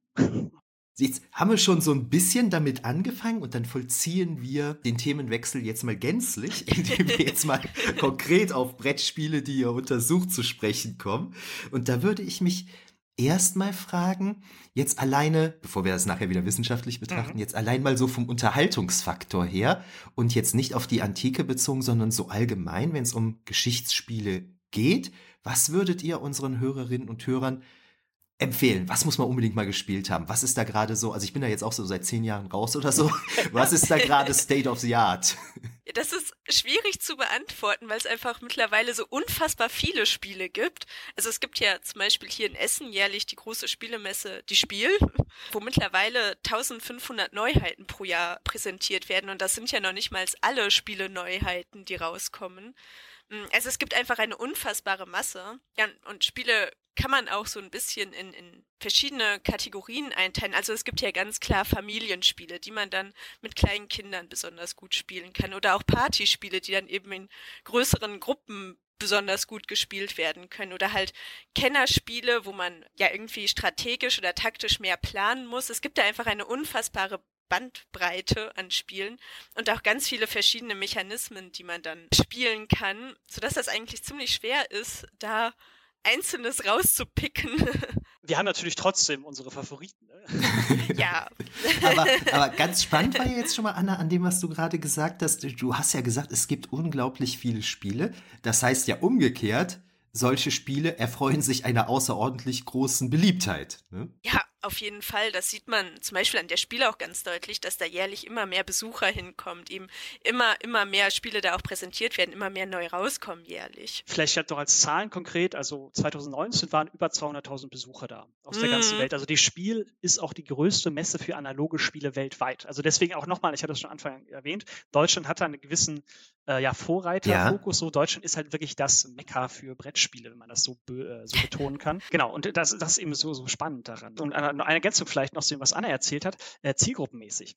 Ich glaube, ja. das ist auch ein großer oder könnte ein großer Unterschied nochmal zu Videospielen sein, dass die Zielgruppe von Brettspielen, wir sehen das zum Beispiel auch bei unseren Followern auf Instagram, das ist so gruselig, dass du das alles mittlerweile mhm. sehen kannst, die sind im Alter Durchschnitt 30 bis 40. Was mit Sicherheit daran liegen wird, dass gerade Kennerspiele, es gibt mittlerweile ganz viele Spiele, die eben super teuer sind, weil das Spielmaterial ja. auch einfach extrem hochwertig ist und dann zum Beispiel auch Miniaturen mit da reinkommen. Das, also jüngere Leute können sich sowas ja kaum leisten, wenn da ein Spiel 100 Euro kostet oder in dem Rahmen das ist ja einfach viel zu teuer. Das ist wahr, ne? Ich habe mal eine Weile so Spiele gespielt, mit denen man dann so bestimmte Schlachten nachgespielt hat und so. Das ist ja schon ziemlich teuer. Oder ihr kommt ja auch bei mhm. Instagram, glaube ich, auf Warhammer kommt ihr, glaube ich, zu sprechen. Ja, ja. Ne? Und da habe ich auch mal so ganz kurz mit angefangen. Jetzt mal abgesehen davon, dass ich zu ungeduldig war, die Figuren anzumalen. Da bezahlst du dich ja dumm und dämlich. So, ne? Ja. Das ist ein übles Thema. Ich hatte in, mein, in meiner zweiten, in meinem zweiten Leben war ich äh, Miniaturenhändler. Nein, meine, also Warhammer ist nochmal eine ganz andere Geschichte und ich glaube, dass, also Tabletop würde ich nochmal, kann man ja grundsätzlich vom Brett spielen. Unterscheiden ist es, äh, geht in die Richtung, aber ähm, also Tabletop ist halt so, du hast kein Spielbrett, sondern du machst es ja mit Metamaß. Ja. Aber was du da für Geschichtsnarration auch nochmal hast, die alte Welt von Warhammer, es ist unfassbar. Ja. Das ist so großartig. Ja, genau, aber Preis der Spiele ist einfach ein riesengroßer Punkt. Mhm. Und es mhm. gibt ja noch Kickstarter, ja. das würde ich auch nochmal ganz kurz dazu erwähnen, das nämlich gerade für Brettspiele wichtig ist. Du kannst mit Kickstarter Nischenprodukte auf einmal groß machen, die sonst auf dem normalen Markt unter Umständen gar keine Chance ja. haben. Also es gibt, es ist nicht mehr selten, dass Brettspiele mit über einer Million Euro Dollar finanziert ja. werden und die dann ausgeliefert werden. Aber um jetzt vielleicht nochmal den Bogen zurückzuschlagen, welche Lieblingsspiele? Lieblingsspiele. Also ich finde tatsächlich, oder willst du anfangen, Anna? Ja, wir haben natürlich historische Spiele als Lieblingsspiele. Das kann man schon sagen, dass dadurch, dass uns Geschichte ja auch einfach interessiert, wir natürlich auch hauptsächlich Spiele spielen, die irgendwie historische Themen beinhalten. Und ja, mit bei meinen Lieblingsspielen ist auf jeden Fall Seven Wonders das 2011 rausgekommen ist und auch den Spiel des Jahrespreis als Kennerspiel bekommen hat. Das mhm. ist vielleicht auch noch mal kurz zur Erklärung, also eine deutsche Auszeichnung von einer Jury aus zehn Personen, die dann eben pro Jahr immer einen Spielepreis vergeben an eben besonders tolle, innovative neue Spiele. Und diese Auszeichnung schon auch dann ja ein bisschen ein Kaufkriterium bildet, das daran sich ja auch Unbedingt. auf jeden Fall eine breite Masse orientiert, dass das diese Spiele auf jeden Fall ja besser verkauft werden als andere. Also es gibt Studien, dass wenn ein Spiel, also es werden immer drei ausgewählt und diese mm. ausgewählten Spiele verkaufen sich 300.000 mhm. Mal. Einfach mhm. so. Also das ist halt wirklich ein, gerade für den Brettspielbereich ein hoher Faktor und der, der Spiel des Jahrespreis wird nicht umsonst als Oscar der Spiele gekennzeichnet, weil er auch über Deutschland hinaus einfach ein Kaufkriterium für Spiele ist. Aber das ist natürlich super schwierig, weil du musst irgendwie, der Preis muss an Spiele gehen, den möglichst vielen Leuten irgendwie auch gefällt. Deswegen reden mm. natürlich Leute aus der Kenner- oder Vielspielerszene immer aus, oh, wie könnt ihr ein Spiel nehmen? Mein Spiel XY, das super kompliziert ist, ist doch viel besser durchdacht. Ja, kann sein, aber es muss halt auch vielen Leuten gefallen. Das ist halt immer so ein bisschen ein Problem. Ja, und der, die Auszeichnung wurde ja jetzt schon aufgeteilt in Kennerspiel des Jahres und ich glaube dann nochmal einzeln Spiel des Jahres. Und Kennerspiel des Jahres sich ja dann schon eher an, an Vielspieler auch richtet und eben auch nicht an Familienspiele dann. Also für mich als Laie jetzt, wo ihr das gerade sagt, ist es auch so ein bisschen meine Erfahrung. So diese Spiele, die diese Preise erhalten, die kann man so mehr oder weniger blind kaufen. Na, also mir ist es jedenfalls ja. noch nie passiert, dass die schlecht waren. So mhm. das ist eben auch der Vorteil. Und das ist eben auch das, was man bei aller Kritik über generell den Spiel des Jahrespreis unter Umständen äußern kann. Das ist etwas, was er einfach hinkriegt und deswegen auch so wichtig ist. Auf jeden Fall. Anna, du hast gerade eben schon mal Seven Wonders angesprochen. Da habt ihr auch irgendwas mit, äh, mit einem Zusatzpaket Babel oder so, habe ich irgendwo gelesen. Genau. Ne? genau. Und das ist eines der Spiele, ich habe eben schon gesagt, ich bin, ich bin seit ein paar Jahren ein bisschen raus. Das ist aber selbst mir ein Begriff. Und dann, ich, ich werf, ich, ich, ich, ich werf jetzt mal so ein paar Begriffe in den Raum, die ich bei euch gelesen habe. Ja? Ich habe bei euch gelesen Seven Wonders, ich habe gelesen Lost Cities, jenseits von Theben, Pergamon, Arnak, Museum der Archäologen, Duell, Kyklades, was vom äh, Cover her sehr cool aussah. Yeah. Hellas, Blitz und Donner, Caesar und Kleopatra und Polis. Jetzt können wir natürlich nicht diese ganzen Spiele im Detail durchgehen und wen das interessiert, der oder die kann ja gerne auf euren Instagram-Account gehen und sich dann eure Rezension durchlesen. Dafür sind die ja da. Aber von denen, die ich gerade genannt habe, welche von diesen Spielen würdet ihr hervorheben? Auf jeden Fall Seven Wonders. Also vielleicht einmal grob, worum es da geht. Seven Wonders kann man bis zu fünf spielen und man spielt quasi eine Stadt, die eben eins der antiken sieben Weltwunder beherbergt. Und es geht dann darum, dass man eben sein Weltwunder bauen muss um Siegpunkte zu erlangen und gleichzeitig irgendwie Ressourcen beschaffen muss, ja weitere Gebäude bauen muss, sich auch ein bisschen in der Wissenschaft profilieren muss, auch Gebäude da halt bauen muss und natürlich auch kriegerisch sich mit seinen direkten Nachbarn auseinandersetzen muss. Also eben auch da verschiedenes ausbauen muss. Und so vom Grundprinzip ist das ein, ein Draftmechanismus. Vielleicht den einmal kurz erklären. Man kriegt halt am Anfang eine Hand von ich glaube, sieben Karten und sucht sich davon eine aus und gibt sie dann an seinen Mitspieler weiter und baut sich dann am Ende so seine eigene Hand zusammen, dass man sich immer eine Karte rauspickt und dann den Rest weitergibt. Und den, den Mechanismus finde ich immer ganz spannend. Da muss man sich ja. natürlich immer überlegen, ob man dann quasi Karten nimmt, die für die eigene Taktik dann das Beste sind oder wenn man schon so ein bisschen weiß, worauf die Mitspieler neben einen spielen, dass man denen einfach Karten wegnimmt, bei denen man weiß, dass sie für die extrem mhm. gut sind. also so natürlich auch ein bisschen spielen kann, dass man die anderen da ärgert. Fachbegriff ist Hate Pick. Das Ganze kommt aus Magic, Magic the Gathering. Ja, hab ich, das habe ich auch gespielt, ich, die, ja. Die, genau, Thematikwarnung. Aber Draft finde ich zum Beispiel auch super gut. Also, weil es immer mhm. was Neues ist. Es ist auch sehr taktisch in der Form. Du musst es auch direkt machen. Du musst jetzt nicht unendlich viel planen, sondern du kriegst diese Karten und musst dann überlegen, was nimmst du. Das heißt, es ist auch immer relativ direkt. Jetzt haben wir schon gesehen, dieses Babel-Paket, das ist ja, glaube ich, ein Zusatzpaket. Mhm. Das heißt, es gibt ein Hauptspiel und es gibt so Zusatzpaketchen, ja? Viele. ist das so etwas, was sich Studentinnen und Studenten leisten können? Oder ist das was, wo man lieber in eine Kneipe geht, wo, wo so Spiele zur Auswahl sind, wo man das dann spielen kann? Also das, das Gute an Brettspielen ist ja, dass man die eigentlich zusammenspielen muss und deswegen ja theoretisch nicht einer alleine das alles das stimmt, bezahlen muss, ja. sondern man sich das natürlich auch teilen kann. Und ich finde, dann sind solche Brettspiele auf jeden Fall auch bezahlbar. Also ich weiß jetzt auch nicht, wie teuer 40 Euro. Seven Wonders liegt gerade bei ah, das geht ja, das, geht durchaus. Ja, ne? Genau, das, das ist durchaus. Ja. Ich meine, es gibt ja Spiele, die gehen an die 100 Euro oder so. Ne? Ja, ja. Genau. aber, aber Seven Wonders ist wirklich schön, weil es ist eben so, du kannst es auch mit deiner Familie spielen. Da macht es, mhm. also die mhm. Regeln sind so verständlich, dass du es mit vielen spielen kannst, auch um das Spiel quasi zu meistern, kann man durchaus noch mal mehr reinlegen. Das macht ja auch ein gutes Spiel mhm. aus. Das ist mit verschiedenen Zielgruppen, finde ich, auch, auch spielen Ja, kannst. das, das finde ich eigentlich auch ganz schön an Siedler, was ich immer noch sehr, sehr gerne eigentlich spiele, obwohl der, der Zufallsfaktor ja nervig groß eigentlich ist und so. Ne? Ja aber äh, äh, man hat halt das Basisspiel, was jeder kapiert irgendwie, ja. ne? Und dann mit den Zusatzpaketen kann man es dann halt sich noch so ein bisschen so ein bisschen schöner machen. Bei Carcassonne gibt es ja auch unglaublich viele Zusatz. Ja, Carcassonne ist äh, die haben jetzt ja auch Jubiläum. Da wollen wir eigentlich auch noch was zu machen. Genau, dieses Jahr wird 20 Jahre alt. Da sind wir in der Planung. Da werden wir mal schauen.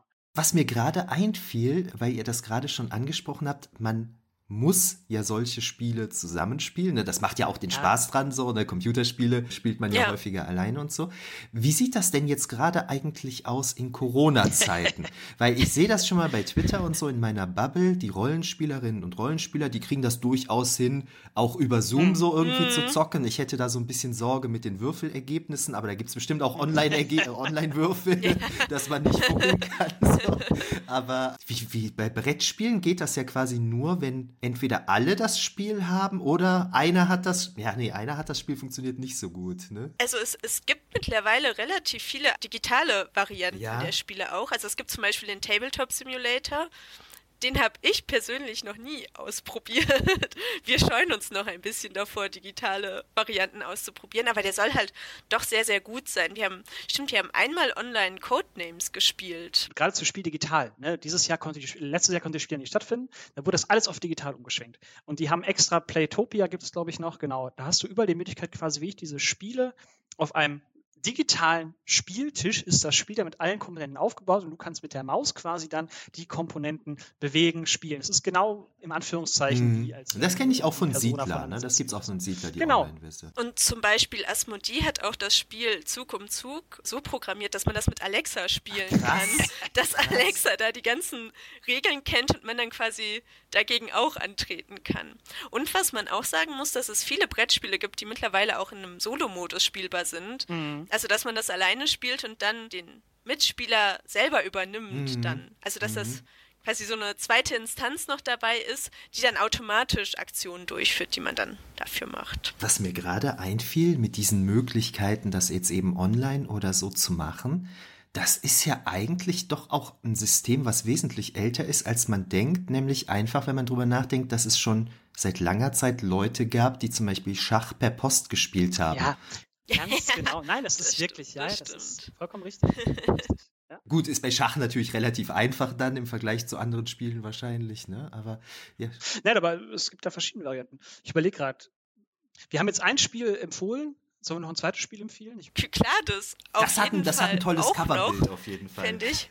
Also da geht es grob darum, man spielt halt quasi auf der Inselgruppe der Kykladen und da spielt dann auch jeder Spieler eine griechische Stadt, die dann eben versucht, die Vorherrschaft da auf der Inselgruppe zu erlangen. Und das ist im Grunde ein Area Control Spiel, also man muss halt die einzelnen Inseln erobern und beherrschen mit Militärtruppen, aber auch ein Beach-Spiel, denn da spielen Götter eine ganz entscheidende Rolle. Also es kommen Poseidon, Ares, Zeus und Athen vor. Man muss dann quasi Opfergaben, Geld an diese Götter abgeben, um dann der, die Gunst, den Wohlwollen der Götter sich zu sichern und dann Aktionen durchführen zu können. Und da ist ganz spannend, dass da ja tatsächlich die Wirkungsbereiche der Götter dann auch in dem Spiel aufgenommen werden. Also zum Beispiel, wenn man bei Poseidon dann sein Geld anbietet, sich seine Gunst sichert, kann man eben Schiffe bauen oder seine Schiffe mhm. bewegen oder eben auch neue Häfen bauen auf Inseln. Das braucht man natürlich, um dann auf die nächste Insel zu kommen. Und bei Ares dann eben, dass man da seine militärischen Truppen sich anheuern kann. Oder bei Athena dann, dass da eben Philosoph Philosophen dann eine wichtige Rolle spielen. Was bei dem Spiel auch noch ganz cool ist, dass da neben den Göttern auch mythische Wesen auftauchen. Und da gibt es auch ein paar Miniaturen in dem Spiel. Also was ich da ganz gelungen finde, dass da die Mythologie auch richtig schön umgesetzt ist. Es gibt ja zum Beispiel die Figur von Polyphem, mhm. also den Zyklopen, der dann den Steinbrocken in seinen Händen hält also wie in der Mythologie mit Odysseus, dass er da ja noch diesen Steinklumpen dem Schiff hinterhergeworfen hat. Polyphem kann man eben auf seine Insel stellen und wenn Polyphem da steht, kann da kein Schiff mehr anlegen. Ja, schön. das ist übrigens wirklich, weil, ne, wie wird Geschichte im Brettspiel dargestellt, das ist eben spannend. Wenn, wenn es ein Spiel schafft, im Regelwerk das Setting gekonnt einzugliedern. Also mm. blöd gesagt, du kennst Risiko, hast du ja schon angesprochen, es ist vollkommen egal, in welcher Epoche oder in welchem Setting du Risiko spielst. Du kannst Risiko auch in der ja, Neuzeit spielen. Definitiv. Oder in, ne, im Weltraum. Und wenn es ein Spiel aber schafft, Regelwerk und Setting so zu verknüpfen, dass du bestimmte Ereignisse aus dieser Thematik erfahrbar machst, dann würde ich sagen, hat es ein Spiel gut geschafft, ein Setting umzusetzen. Ne? Und das was ich da immer ganz spannend finde, also man muss sich ja nicht mit der Geschichte auskennen, um das spielen zu Nein. können, aber sobald man sich wirklich vertiefter damit auskennt, erkennt man eben, diese Mechanik hinter Polyphem, dass das ja tatsächlich den Ursprung ja. in dem Mythos hat. Und deswegen würde ich auch sagen, dass das ganz entscheidend ist, wenn man sich eben mit solchen populärkulturellen Medien beschäftigt, dass man aus der Epoche einfach ein vertieftes Wissen hat, um mhm. solche Sachen erkennen zu können überhaupt. Ja, stimmt, stimmt. Und worum geht es bei Polis? Polis ist auch ganz spannend. Also wenn wenn man so ein bisschen sich anschaut, ja, wie das Setting von, von Spielen funktioniert, also bei, bei Kyklades und auch bei Seven Wonders, würde ich sagen, dass da generell nicht unbedingt geschichtliche Sachen thematisiert werden oder dass man was nachspielt. Und das ist bei Polis ganz anders, finde ich. Das ist nämlich schon ein Strategiespiel, das eben zur Zeit des Peloponnesischen Kriegs spielt und man eben als Athen und Sparta gucken muss, dass man in der griechischen Welt seine Bündnispartner zusammensucht. Ah, okay. also ganz witzig. Also man, man hat ganz viele verschiedene Möglichkeiten, wie man da agieren kann. Und es ist halt viel, viel strategischer aufgebaut und dauert deswegen auch deutlich länger. Und da würde ich auch sagen, dass ja man bei dem Spiel viel, viel mehr seine Aktionen auch planen muss und nicht einfach so drauf losspielen kann. Also das Spiel dauert ja 60 bis 90 Minuten und es ist für zwei Personen. Ne? Das ist ein genau. Duellspiel. Das ist ja. Und da kann man zum Beispiel auch andere Städte dann sowohl militärisch erobern, wenn man da einfach mit seinen Truppen reinläuft. Aber eben auch, wie hieß das nochmal, Proxenos, genau über einen Diplomaten, wo man dann eben Städte mit Silber bestechen kann, dass sie zu einem übertreten. Und es ist eben spannend, es gibt verschiedene Ressourcen in dem Spiel. Und es wird wirklich so gemacht, dass zum Beispiel in Achaia kannst du andere Ressourcen eben abbauen als beispielsweise in Lacedemon. Hm. Äh, das habe ich jetzt komplett falsch ausgesprochen. Äh, genau, deswegen ist es sehr spannend. Du kannst, du kannst über dieses Spiel, wenn du dieses Spiel spielst, kannst du nachvollziehen, wieso mhm. die Akteure in der Vergangenheit zum Beispiel äh, großes Interesse daran hatte, bestimmte Landstriche zu halten, weil die zum Beispiel eine Schlüsselfunktion hatten bei der Kontrolle von Seewegen. Oder weil du da besonders viel, keine Ahnung, fruchtbares Land hattest und deshalb besonders viel äh, Korn abbauen konntest. Das ist nämlich auch ein super wichtiger Punkt bei dem Spiel. Du musst deine Bevölkerung eben ernähren können auch. Es reicht nicht, wenn du ganz viele Bewohner hast, ja. Ja, Genau. Also wenn, wenn man neue Städte erobert, zu seinem Bund hinzuzieht, hat man natürlich auch neue Bevölkerung, die man dann eben miternähren muss mit Weizen. Und es gibt da mehrere Rohstoffe. Es gibt da noch Wein und Öl, Oliven, glaube ich auch, genau. Mhm. Mm, das sind eben auch in dem Spiel verderbliche Ressourcen, wo dann eben nach einer Runde die auch halbiert werden, weil sie eben schlecht werden. Die kann man halt nicht so gut lagern wie zum Beispiel Holz oder Metalle. Ach, was, was bei dem Spiel halt auch nochmal spannend ist, dass der in der Anleitung auch dann quasi ein historischer Überblick gegeben wird, dass da dann auch steht, hier im fünften Jahrhundert vor Christus zur Zeit des Peloponnesischen Krieges.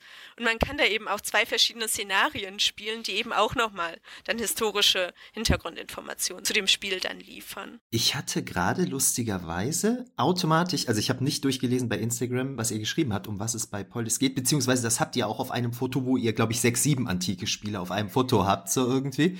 Und ich habe aber automatisch die Assoziation gehabt, das ist ein komplizierter ja, Spiel. Ja, irgendwie, ich habe den Begriff Polis direkt mit was Kompliziertem assoziiert. Und mir fiel gerade zu dem, was ihr gesagt habt, fiel mir Civilization 3 ein. Da gab es ein Szenario, da spielte man Makedonien unter Alexander dem Großen, das Perserreich und im Westen dann die Römische Republik und mhm. Karthago. Mhm. Also alles ein bisschen anachronistisch, weil der Alexanderzug und der Zweite Punische Krieg da gleichzeitig angesetzt waren. Aber was ich da so witzig fand, wenn man da das Perserreich gespielt hat, da wurde einem beim Spielen bewusst, was für ein Theater das für den persischen Großkönig war, seine Truppen zusammenzuziehen. Ja. So, ne? Also das ist so ganz witzig, so also Sachen, die ich natürlich kannte aus den Quellen und so, aber wenn man das dann ja. spielt, dann merkt man wirklich, boah, das ist echt so. Mega nervig. ja. man braucht zwei Jahre dafür. ja, das ist, das ist irgendwie auch wirklich so ein, so ein Mehrwert, den unter Umständen Spieler auch liefern können, dass man ein anderes Verständnis vielleicht dazu entwickelt. Äh, Gerade mhm. eben im militärischen Ausmaß dann tatsächlich. Und ich meine mal gelesen zu haben, dass in den USA, ich weiß jetzt nicht an Highschools oder sowas, dass man da teilweise auch tatsächlich Brettspiele einsetzt, um den Schülerinnen und Schülern so Sachen klar ja. zu machen. Mhm. Ich bin mir jetzt nicht mehr ganz sicher, ob ich das im Kontext von Axis und Allies gelesen habe. Das kann ich mir gut vorstellen. Also das gerade, also das muss man auch sagen, in Deutschland ist die Militärgeschichte aufgrund unserer Vergangenheit sehr stiefmütterlich wird das behandelt. So, das ist einfach etwas, womit sich derzeit ja, wenig ja, Leute beschäftigen. Ne? So, und im Ausland ist das ganz anders. Und gerade für solche Projekte sind natürlich Brettspiele, das muss man ja auch mal sagen. Also zum Beispiel der Vorgänger vom Tabletop ist ja tatsächlich auch ursprünglich als Bildungsmaßnahme beim preußischen Militär eingesetzt worden. Ne? Also dieses Ziehen mhm, quasi von mhm. Figuren auf Schlachtfeldern, um so etwas zu simulieren. Was, was es ja auch in jedem ja, Film gibt. Genau, so. richtig. also deswegen, das ist sehr spannend. Aber es gibt es auch im, im zivilen Kontext. Also du kannst ja auch Plan spielen, das wäre jetzt für mich kein wirkliches Brettspiel mehr, kannst du in Klassen ja zum Beispiel auch äh, überlegen, wie man an eine Börse geht. Also dass du, das gibt es ja auch, dass du Planspiele zur Börse oder sowas machst. Das ist ja auch im weitesten Sinne ein analoges Spiel, jetzt kein Brettspiel, aber. Ja, äh, ich hatte damals im Freundeskreis hatten wir eine Weile Axis und Allies mhm. gespielt. Da gibt es ja auch unglaublich viele Variationen zu. Ne? Aber das ist dann, also gerade bei der Zweiter Weltkrieg-Version, es ist dann immer, man hat es immer so ein bisschen im Hinterkopf, ne? Und man, man, mhm. kann es, man kann es nicht so wirklich genießen. Ja. Also dann so irgendwie Spanischer Bürgerkrieg oder Erster Weltkrieg oder so spielt sich relaxter. es ist ja auch erstmal äh, nicht ganz unrichtig, weil das ist ja auch ein Problem bei digitalen Spielen und Zweiten Weltkrieg. Also es, es gibt einen Grund, warum in solchen Spielen der Holocaust und die Verbrechen des Nationalsozialismus wenig thematisiert werden, weil ansonsten würdest du keine Sau finden, die die Deutschen quasi spielen, die Axis spielen. Ja, ne? ja äh, genau. Das kann man, das kann man kritisieren so. Also man kann sich auf jeden Fall darüber Gedanken machen, mhm. ist das nicht so, dass das zu einem Bild der ja, sauberen Wehrmacht beiträgt? Da gibt es einen ganz interessanten Beitrag auch von dem Macher von Through the Darkest of Time, dessen Namen ich jetzt leider schon wieder vergessen habe. Jörn Friedrich. Oder? Ja, genau. Auf jeden Fall ein spannender Punkt, über den man mal nachdenken kann. Ich würde ihm auch nicht sagen, mhm. man darf das nicht machen, so, man kann solche Spieler irgendwie auch spielen, aber ja. Ja, also ich meine, bei uns war das dann jetzt so, wir waren halt dann auch zufälligerweise alles Historikerinnen und Historiker, die das gespielt haben. Wir haben dann natürlich auch reflektiert, ja. was wir da gerade taten. So, ne? Andere gehen dann da vielleicht dann auch nochmal vielleicht ein bisschen unbefangener daran dann, ne, weil die das natürlich auch nicht immer so im genau. Hinterkopf haben wie wir. Mal so ein klassisches Beispiel. Wir hatten im Kindergarten den St. Martinszug mhm. und der wurde auf den 9. Mhm. November gelegt. Ne? Und ich saß da und ich sagte, boah Leute, wir können doch nicht am 9. November gut. mit Fackeln durch die Stadt laufen. Und die haben mich alle angeguckt, die haben gar nicht kapiert, wovon ich rede. Ne?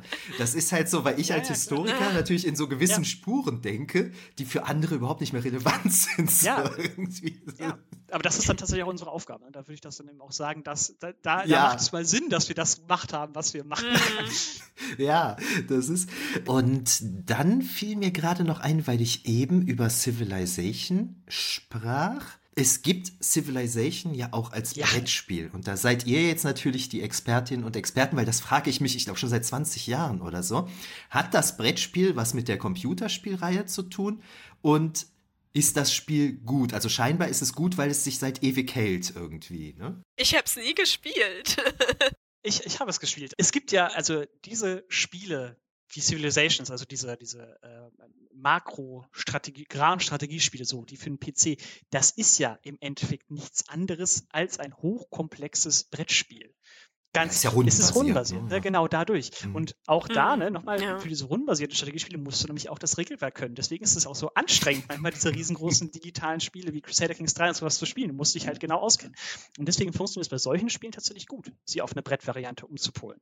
Es gibt ja auch eine Brettvariante von Anno 1800, die ist jetzt auch neu. Ach, ja, hab ich gar nicht mitbekommen. Da Ah, bin ich- Okay. Ich glaube, letztes Jahr ist die rausgekommen. Mhm. Okay. Die funktioniert, so wie ich das mitgekriegt habe, nicht so super. So, also da geht es halt vor allem um Ressourcenmanagement, aber viele Sachen kannst du natürlich nicht abbauen. Also dieses Real-Time-Strategiespiel, dass du die Schiffe irgendwo hinfahren lässt, das funktioniert da natürlich nicht so gut. Also rundenbasierte Strategiespiele eignen sich einfach gut als Brettspielvariante. Es gibt zum Beispiel auch für Crusader Kings, was ich ja gerade angesprochen habe, äh, gibt es auch eine Brettspielvariante, die rausgekommen ist, die ich mir natürlich direkt geholt habe für meine Dissertation. äh, aber genau. Ist Civilization dann das Brettspiel Genau. ein Ableger vom Spiel? Ja, genau, Ah, das ist okay. das tatsächlich. Das Okay, ist das okay. 1 zu 1 mehr oder weniger. Also natürlich nicht 1 zu 1, ne? aber du hast eben auch eine Weltkarte, die du eben erkunden kannst. Du kannst Städte bauen, du kannst dann bestimmte Ausbauten machen, kämpfen. Genau, das funktioniert richtig gut. Ich glaube, dann brauche ich das. Weil Civili- Civilization, das spiele ich wirklich schon seit Teil 1 sehr intensiv irgendwie. Ah, schön. Das wurde auch, glaube ich, einmal neu aufgelegt. ne? Ja, mehrmals. Und Jetzt hatte Lukas eben schon mal sowas anklingen lassen. Da hatte ich jetzt gar nicht als Frage drüber nachgedacht, aber es ist natürlich eigentlich ein super zentrales Thema. Du hast eben mal gesagt, wie wird Geschichte eigentlich dargestellt im Spiel? Du hattest da jetzt eben schon mal so ein paar Beispiele. Fallen dir noch so ein paar plakative oder euch noch so ein paar plakative Beispiele ein? Genau, ein bisschen ausdifferenziert haben wir das schon mal in so einem Artikel, da wie ein modernen Brettspiel aufgestellt, aber grundsätzlich muss ich darüber überlegen, wie kann in Brettspielen Geschichte dargestellt werden. Und da gibt es verschiedene Möglichkeiten, wie schon gesagt. Einerseits, wir haben eben dieses Setting, jedes Brettspiel hat ein Setting, das heißt eine Hintergrundgeschichte, in der das Regelwerk eingebettet ist. Das kann alles sein. Erstmal vollkommen egal. So, und jetzt ist die Frage, wie kann dieses Setting mit Leben gefüllt werden? Es gibt verschiedene Möglichkeiten. Einerseits natürlich durch das Spielmaterial, also die Illustration, die wir auf der Box finden, sagt schon ganz Mhm. viel aus über das Geschichtsbild, das sich in diesem Spiel findet.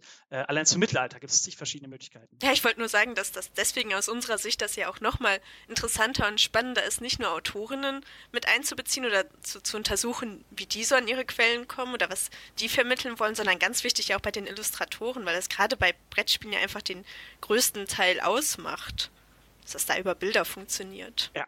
Das ist, ne, das geht auch weiter mit, mit den Spielmaterialien. Es gibt eben Karten, es gibt Marker, es gibt Spielfiguren, es gibt das Spielbrett, auch super wichtig. Da ist man ja häufig diese Karte, wo dann quasi das Spiel stattfindet. Häufig gibt es noch einzelne äh, Spielertableaus, also wo der Spieler selber sich organisiert. Also das muss man eben im Hinterkopf behalten. Also aus was besteht ein Brettspiel? Die Illustration. Und dann gibt es als den großen anderen Punkt eben, und das ist für uns auch zentral, die Verknüpfung von Regelwerk und Mechanik. Also zu überlegen, gibt es die Möglichkeit, dass das Setting mit dem Regelwerk verknüpft verknüpft wird und wir so die Möglichkeit haben, ja, das Setting nachzuspielen, erfahrbar zu machen. Das sind so die Punkte, auf die wir uns vor allem fokussieren, würde ich sagen. ne? Das kann man so sagen. Das ist sehr, muss sehr Mhm. ausdifferenziert werden, weil ich habe das gerade schon angedeutet, oder wir haben das angedeutet, mit den verschiedenen Mechaniken. Es gibt im Brettspielen ganz viele Mechaniken, sowas wie Draften oder Worker Placement, die kommen in abgeänderter Form in vielen Spielen immer wieder vor. So kann man also Mhm. quasi eine Kategorisierung vornehmen. Genau. Und da gibt es auch schon Leute, also in, in Boardgame Geek, das ist das größte Forum, was dazu existiert, zu Brettspielen, da gibt es auch schon ein großes Glossar mit Beschreibungen quasi. Äh, Unfassbar viele. Aber das hat auch noch keiner sich hingesetzt und das mal wirklich aufgeschrieben oder aus historischer Perspektive Mhm. angeschaut. Uns ist einfach wichtig, dass Ja. wenn wir uns mit Brettspielen als Quelle beschäftigen, wir ganz ein bisschen in der Game Studies aus dem Medium heraus uns mit diesem Gegenstand Mhm. beschäftigen wollen. Wir müssen uns gucken, wie kann man überhaupt Geschichten in diesem Medium darstellen, um es dann auch bewerten zu können. Ansonsten Ja. passiert es nicht. Das ist nicht anders wie bei Ja. digitalen Spielen. Du hast das ja eben sehr schön gesagt. Risiko kannst du ja eigentlich in jedem beliebigen Szenario spielen. Es wird beim Spiel ja auch eigentlich gar nicht gesagt, in welcher Zeit es spielt. Ne? Okay, bei den alten Versionen hattest du so napoleonische Zeit Mm, vorne genau. auf dem Bild so drauf, aber ansonsten kann das ja in, in jeder Zeit quasi spielen. Und äh, das ist dann auch eine Frage, die ich mir häufiger stelle bei meinen Untersuchungen. Da bin ich durch meinen ehemaligen Studenten Erik Pelzer drauf gekommen, der jetzt auch sowas Mhm. ähnliches macht, wie ich mache auf seinem Blog. Und zwar die Frage, würde diese antiken Rezeption jetzt auch mit einem beliebig anderen Beispiel Ganz genau. funktionieren. Ne? Also Mhm. ist das beliebig Richtig. austauschbar oder ist das jetzt genuin mit dieser Story verbunden? Das ist eigentlich eine ganz spannende Frage. So, ne? Ich, ich glaube sogar, dass das mit die zentrale Frage ist, ähm, auf Ja. die man sich tatsächlich auch schützen könnte bei solchen Untersuchungen oder was wir als einen zentralen Kategoriepunkt auch aufmachen wollen würden. Ja, das ist, das ist wirklich spannend. Und dann fiel mir noch ein, wo ihr das eben mit den Cover-Illustrationen und so angesprochen habt. Klar, das ist ja ganz, ganz wichtig. Das ist ja auch eigentlich das Erste, was die Käuferinnen und Käufer Was sehen. Ne? Ja, Ganz genau. Deswegen würden wir Box auch immer als einen eigenen Punkt nochmal bei der Mhm. Kategorisierung machen. Ja. Ja, auf jeden Fall.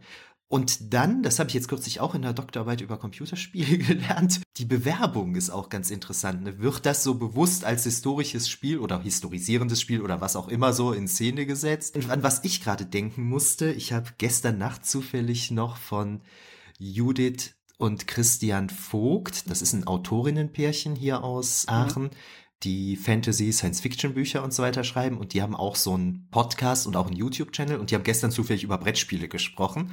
Und die haben ein Spiel ausgebuddelt, was ich als Kind gespielt habe, Atlantis hieß das. Und da haben die, kennst du das noch? Das haben, muss man da von der Insel fliehen? Genau. Oh, genau, geil, das haben ja. Genau. Ich, ich habe das, ich hab das nicht mehr und ich habe irgendwie geguckt, ich wollte das irgendwie gebraucht kaufen, aber es ist zu teuer, das, das kannst du nicht machen. Aber ich fand das total cool. Nee, aber jedenfalls, worauf die gestern aufmerksam gemacht haben, was ich total witzig fand, auf dem Karton, das Bild, wenn du das siehst, denkst du direkt schwarzes Auge. Und witzigerweise ist der Typ, der das Bild gemalt hat, der hat auch die ersten Bilder vom schwarzen Auge gemalt. Und wenn du dann aber den Karton aufmachst, hast du drinnen Bilder wie in der Sendung von der äh, Sendung mit der Maus. Also es passt überhaupt nicht zusammen. Nee, aber das ist wirklich ein Punkt. Und da sind wir dann auch bei sowas wie Atmosphäre. Mhm. Also welche Gefühle werden bei bestimmten Darstellungen an die Rezipienten, welche Gefühle will man damit erzeugen? Das ist ja wirklich super spannend. Ne? Ja. Äh, und wenn man dann auch noch guckt, ist dieses Spiel vielleicht in einer Zeit rausgekommen, wo gerade das schwarze Auge sehr en vogue war. Würde natürlich Ja. auch dafür sprechen, sich genau diesen, also das weiß ich nicht, aber sowas müssen Ja, doch, das ist ungefähr dieselbe untersuchen, ne? Zeit, ne? Das Ja. ist ja, ja, das war derselbe, derselbe Mann, der das gemalt hat. Und zwar beides in den 80ern, wenn ich Ja. mich nicht irre, ne? Also es wird schon so ungefähr übereinstimmen. Wobei mir dann heute jetzt natürlich auch erst auffällt, das habe ich als Kind nicht wahrgenommen. Aber das, was ich jetzt gerade so als schwarzes Auge-Stil da beschrieben habe, ist ja dann auch eher so Mittelalter Wikinger oder Ja. so. Hat ja eigentlich überhaupt nichts mit Atlantis zu tun, so, also mehr so, so die Fantasy-Schiene. So, ne? ja. Ja, schon, schon interessant, aber das ist, das ist sehr, sehr spannend. Ihr holt die Spiele, die ihr besprecht, die besitzt ihr ja dann auch alle, Mhm. ne? Und das heißt, ihr habt dann auch eine ganz prächtige Sammlung wahrscheinlich, ne? Ja, wir haben schon mehrmals aussortiert und jetzt äh, Ende letzten Jahres noch neue Regale geholt, damit alles noch passt. Ich glaube, wir haben um die 200, 250 Spiele mittlerweile. Also es, es, es ist, ist ja mittlerweile wirklich so ein Punkt, das gibt es bei Bookshelfies ja auch, Leute, die mit ihren Besitztümern prahlen. Das ist dann etwas, wo man sich gar nicht so sehr von Leuten unterscheidet, die eine große Protzkarre fahren. also wenn man es ganz, es ist bei allen so. Ja, und das ist natürlich auch mit eine Sammelleidenschaft. Das ist es natürlich, Natürlich. auch. Natürlich. Und ist natürlich auch alles für die Wissenschaft. natürlich, natürlich. äh, Selbstverständlich. nein, aber klar, wir, wir haben einfach eine sehr große Sammlung. Das ist das schöne, Brettspiele haben halt auch einfach eine ästhetische Mhm. Komponente. Ja. Das sieht einfach auch ganz schön aus. Ja. F- Finden wir so. Ich finde auch irgendwie hat es heute was, also ich muss mich häufiger dafür rechtfertigen, wenn ich Bachelorarbeiten oder so korrigiere. Ich drucke mir die aus, also im Moment geht ja Ja, alles nur ja. digital und ich drucke die immer aus, weil ich einfach so viel Zeit am Computer verbringe, Ja, ja, dass ja. ich echt froh bin, mal irgendwas in der. Hand zu haben und nicht so am Bildschirm zu sitzen.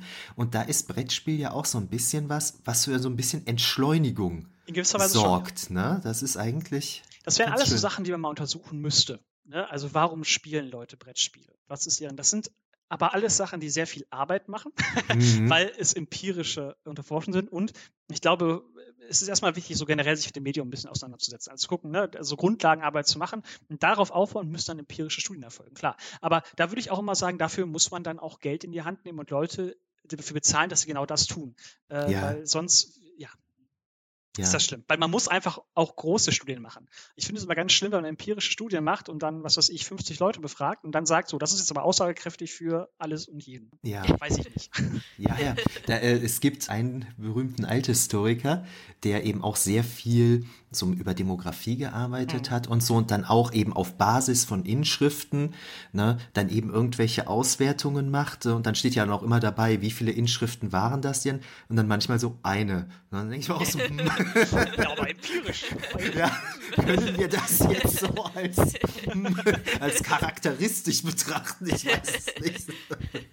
ne, aber, also, das, äh, das ist jetzt natürlich, äh, zu 90 Prozent hat das Sinn, was er macht. Ne? Aber da habe ich mir gedacht, so, also ich, ich finde aber auch, dass man durchaus auch kritisch gegenüber Empirie sein kann. So ja. nicht alles lässt sich einfach in Zahlen noch ausdrücken. Ne? Das stimmt natürlich. Und was mir eben noch einfiel, als wir darüber gesprochen haben, inwiefern ihr euch von, ich sage jetzt mal, klassischeren Kolleginnen und Kollegen da ernst genommen etc. fühlt, ist bei euch natürlich nochmal so ein Unterschied zu meinem Themenbereich. Gesellschaftsspiele oder, oder Brettspiele ist ja eigentlich auch nochmal ein Unterschied, glaube ich. Ist schwer zu trennen. äh, Schwieriges Thema. Schwieriges Thema. Ich umschiffe das jetzt mal. Das ist ja relativ gesellschaftsfähig. Mhm. Ne? Das spielt ja jeder oder jede irgendwie. Während bei mir die Fantastik, das ist ja für viele tatsächlich noch Schmuddelkram immer noch irgendwie so, ne? Das ist quasi nochmal Nische in der Nische. Ja, ja, das ist, äh, ja, aber es ist wirklich so. Ja, klar.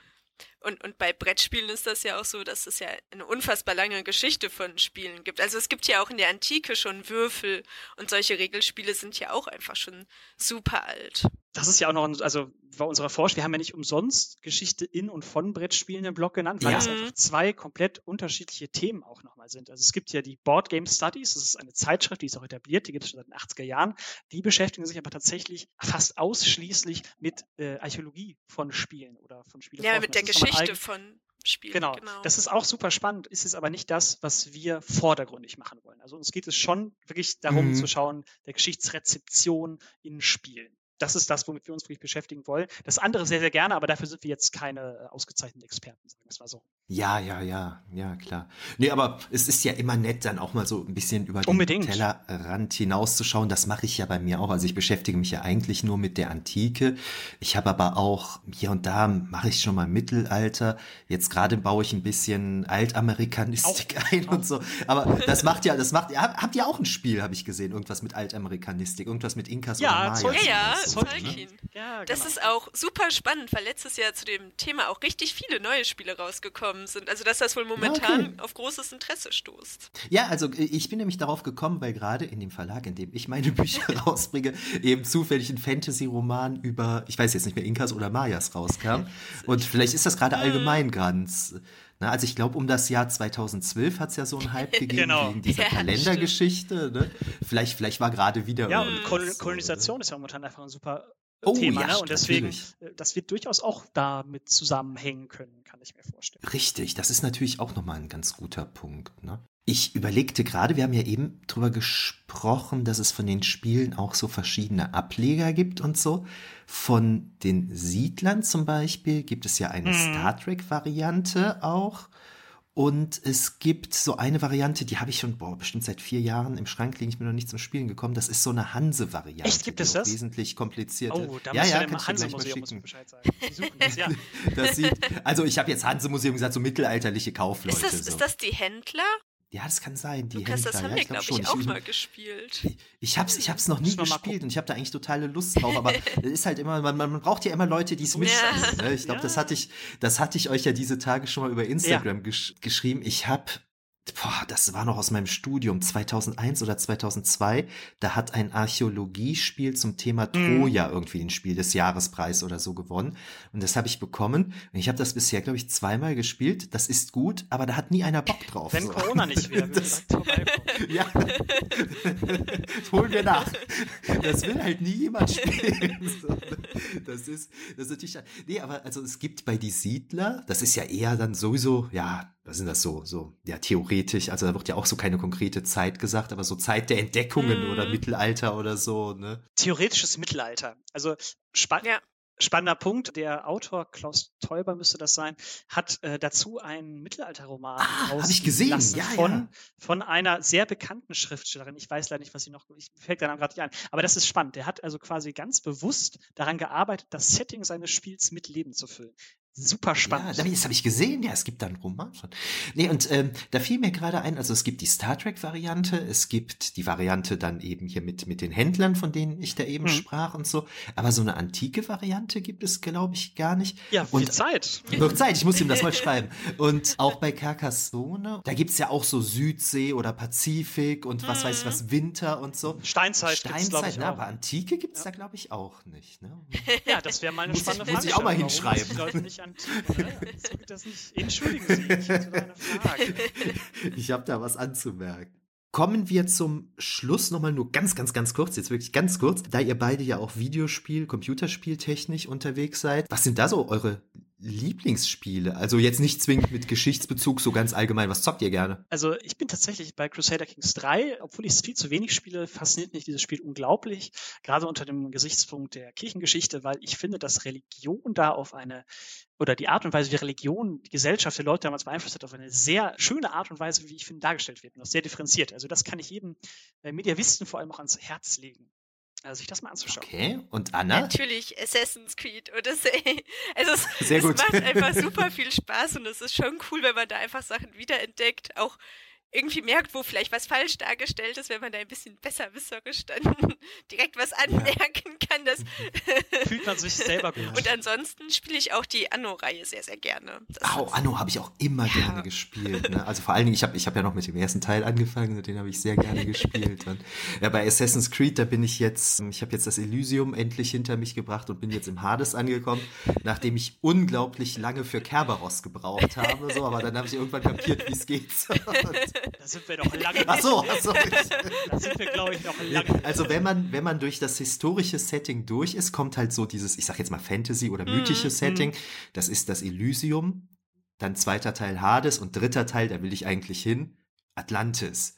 Und das muss ich nochmal sagen, das ist aber jetzt auch eine schöne Abwechslung nach 150 ja, Stunden Fest Festland Griechenland und Inseln.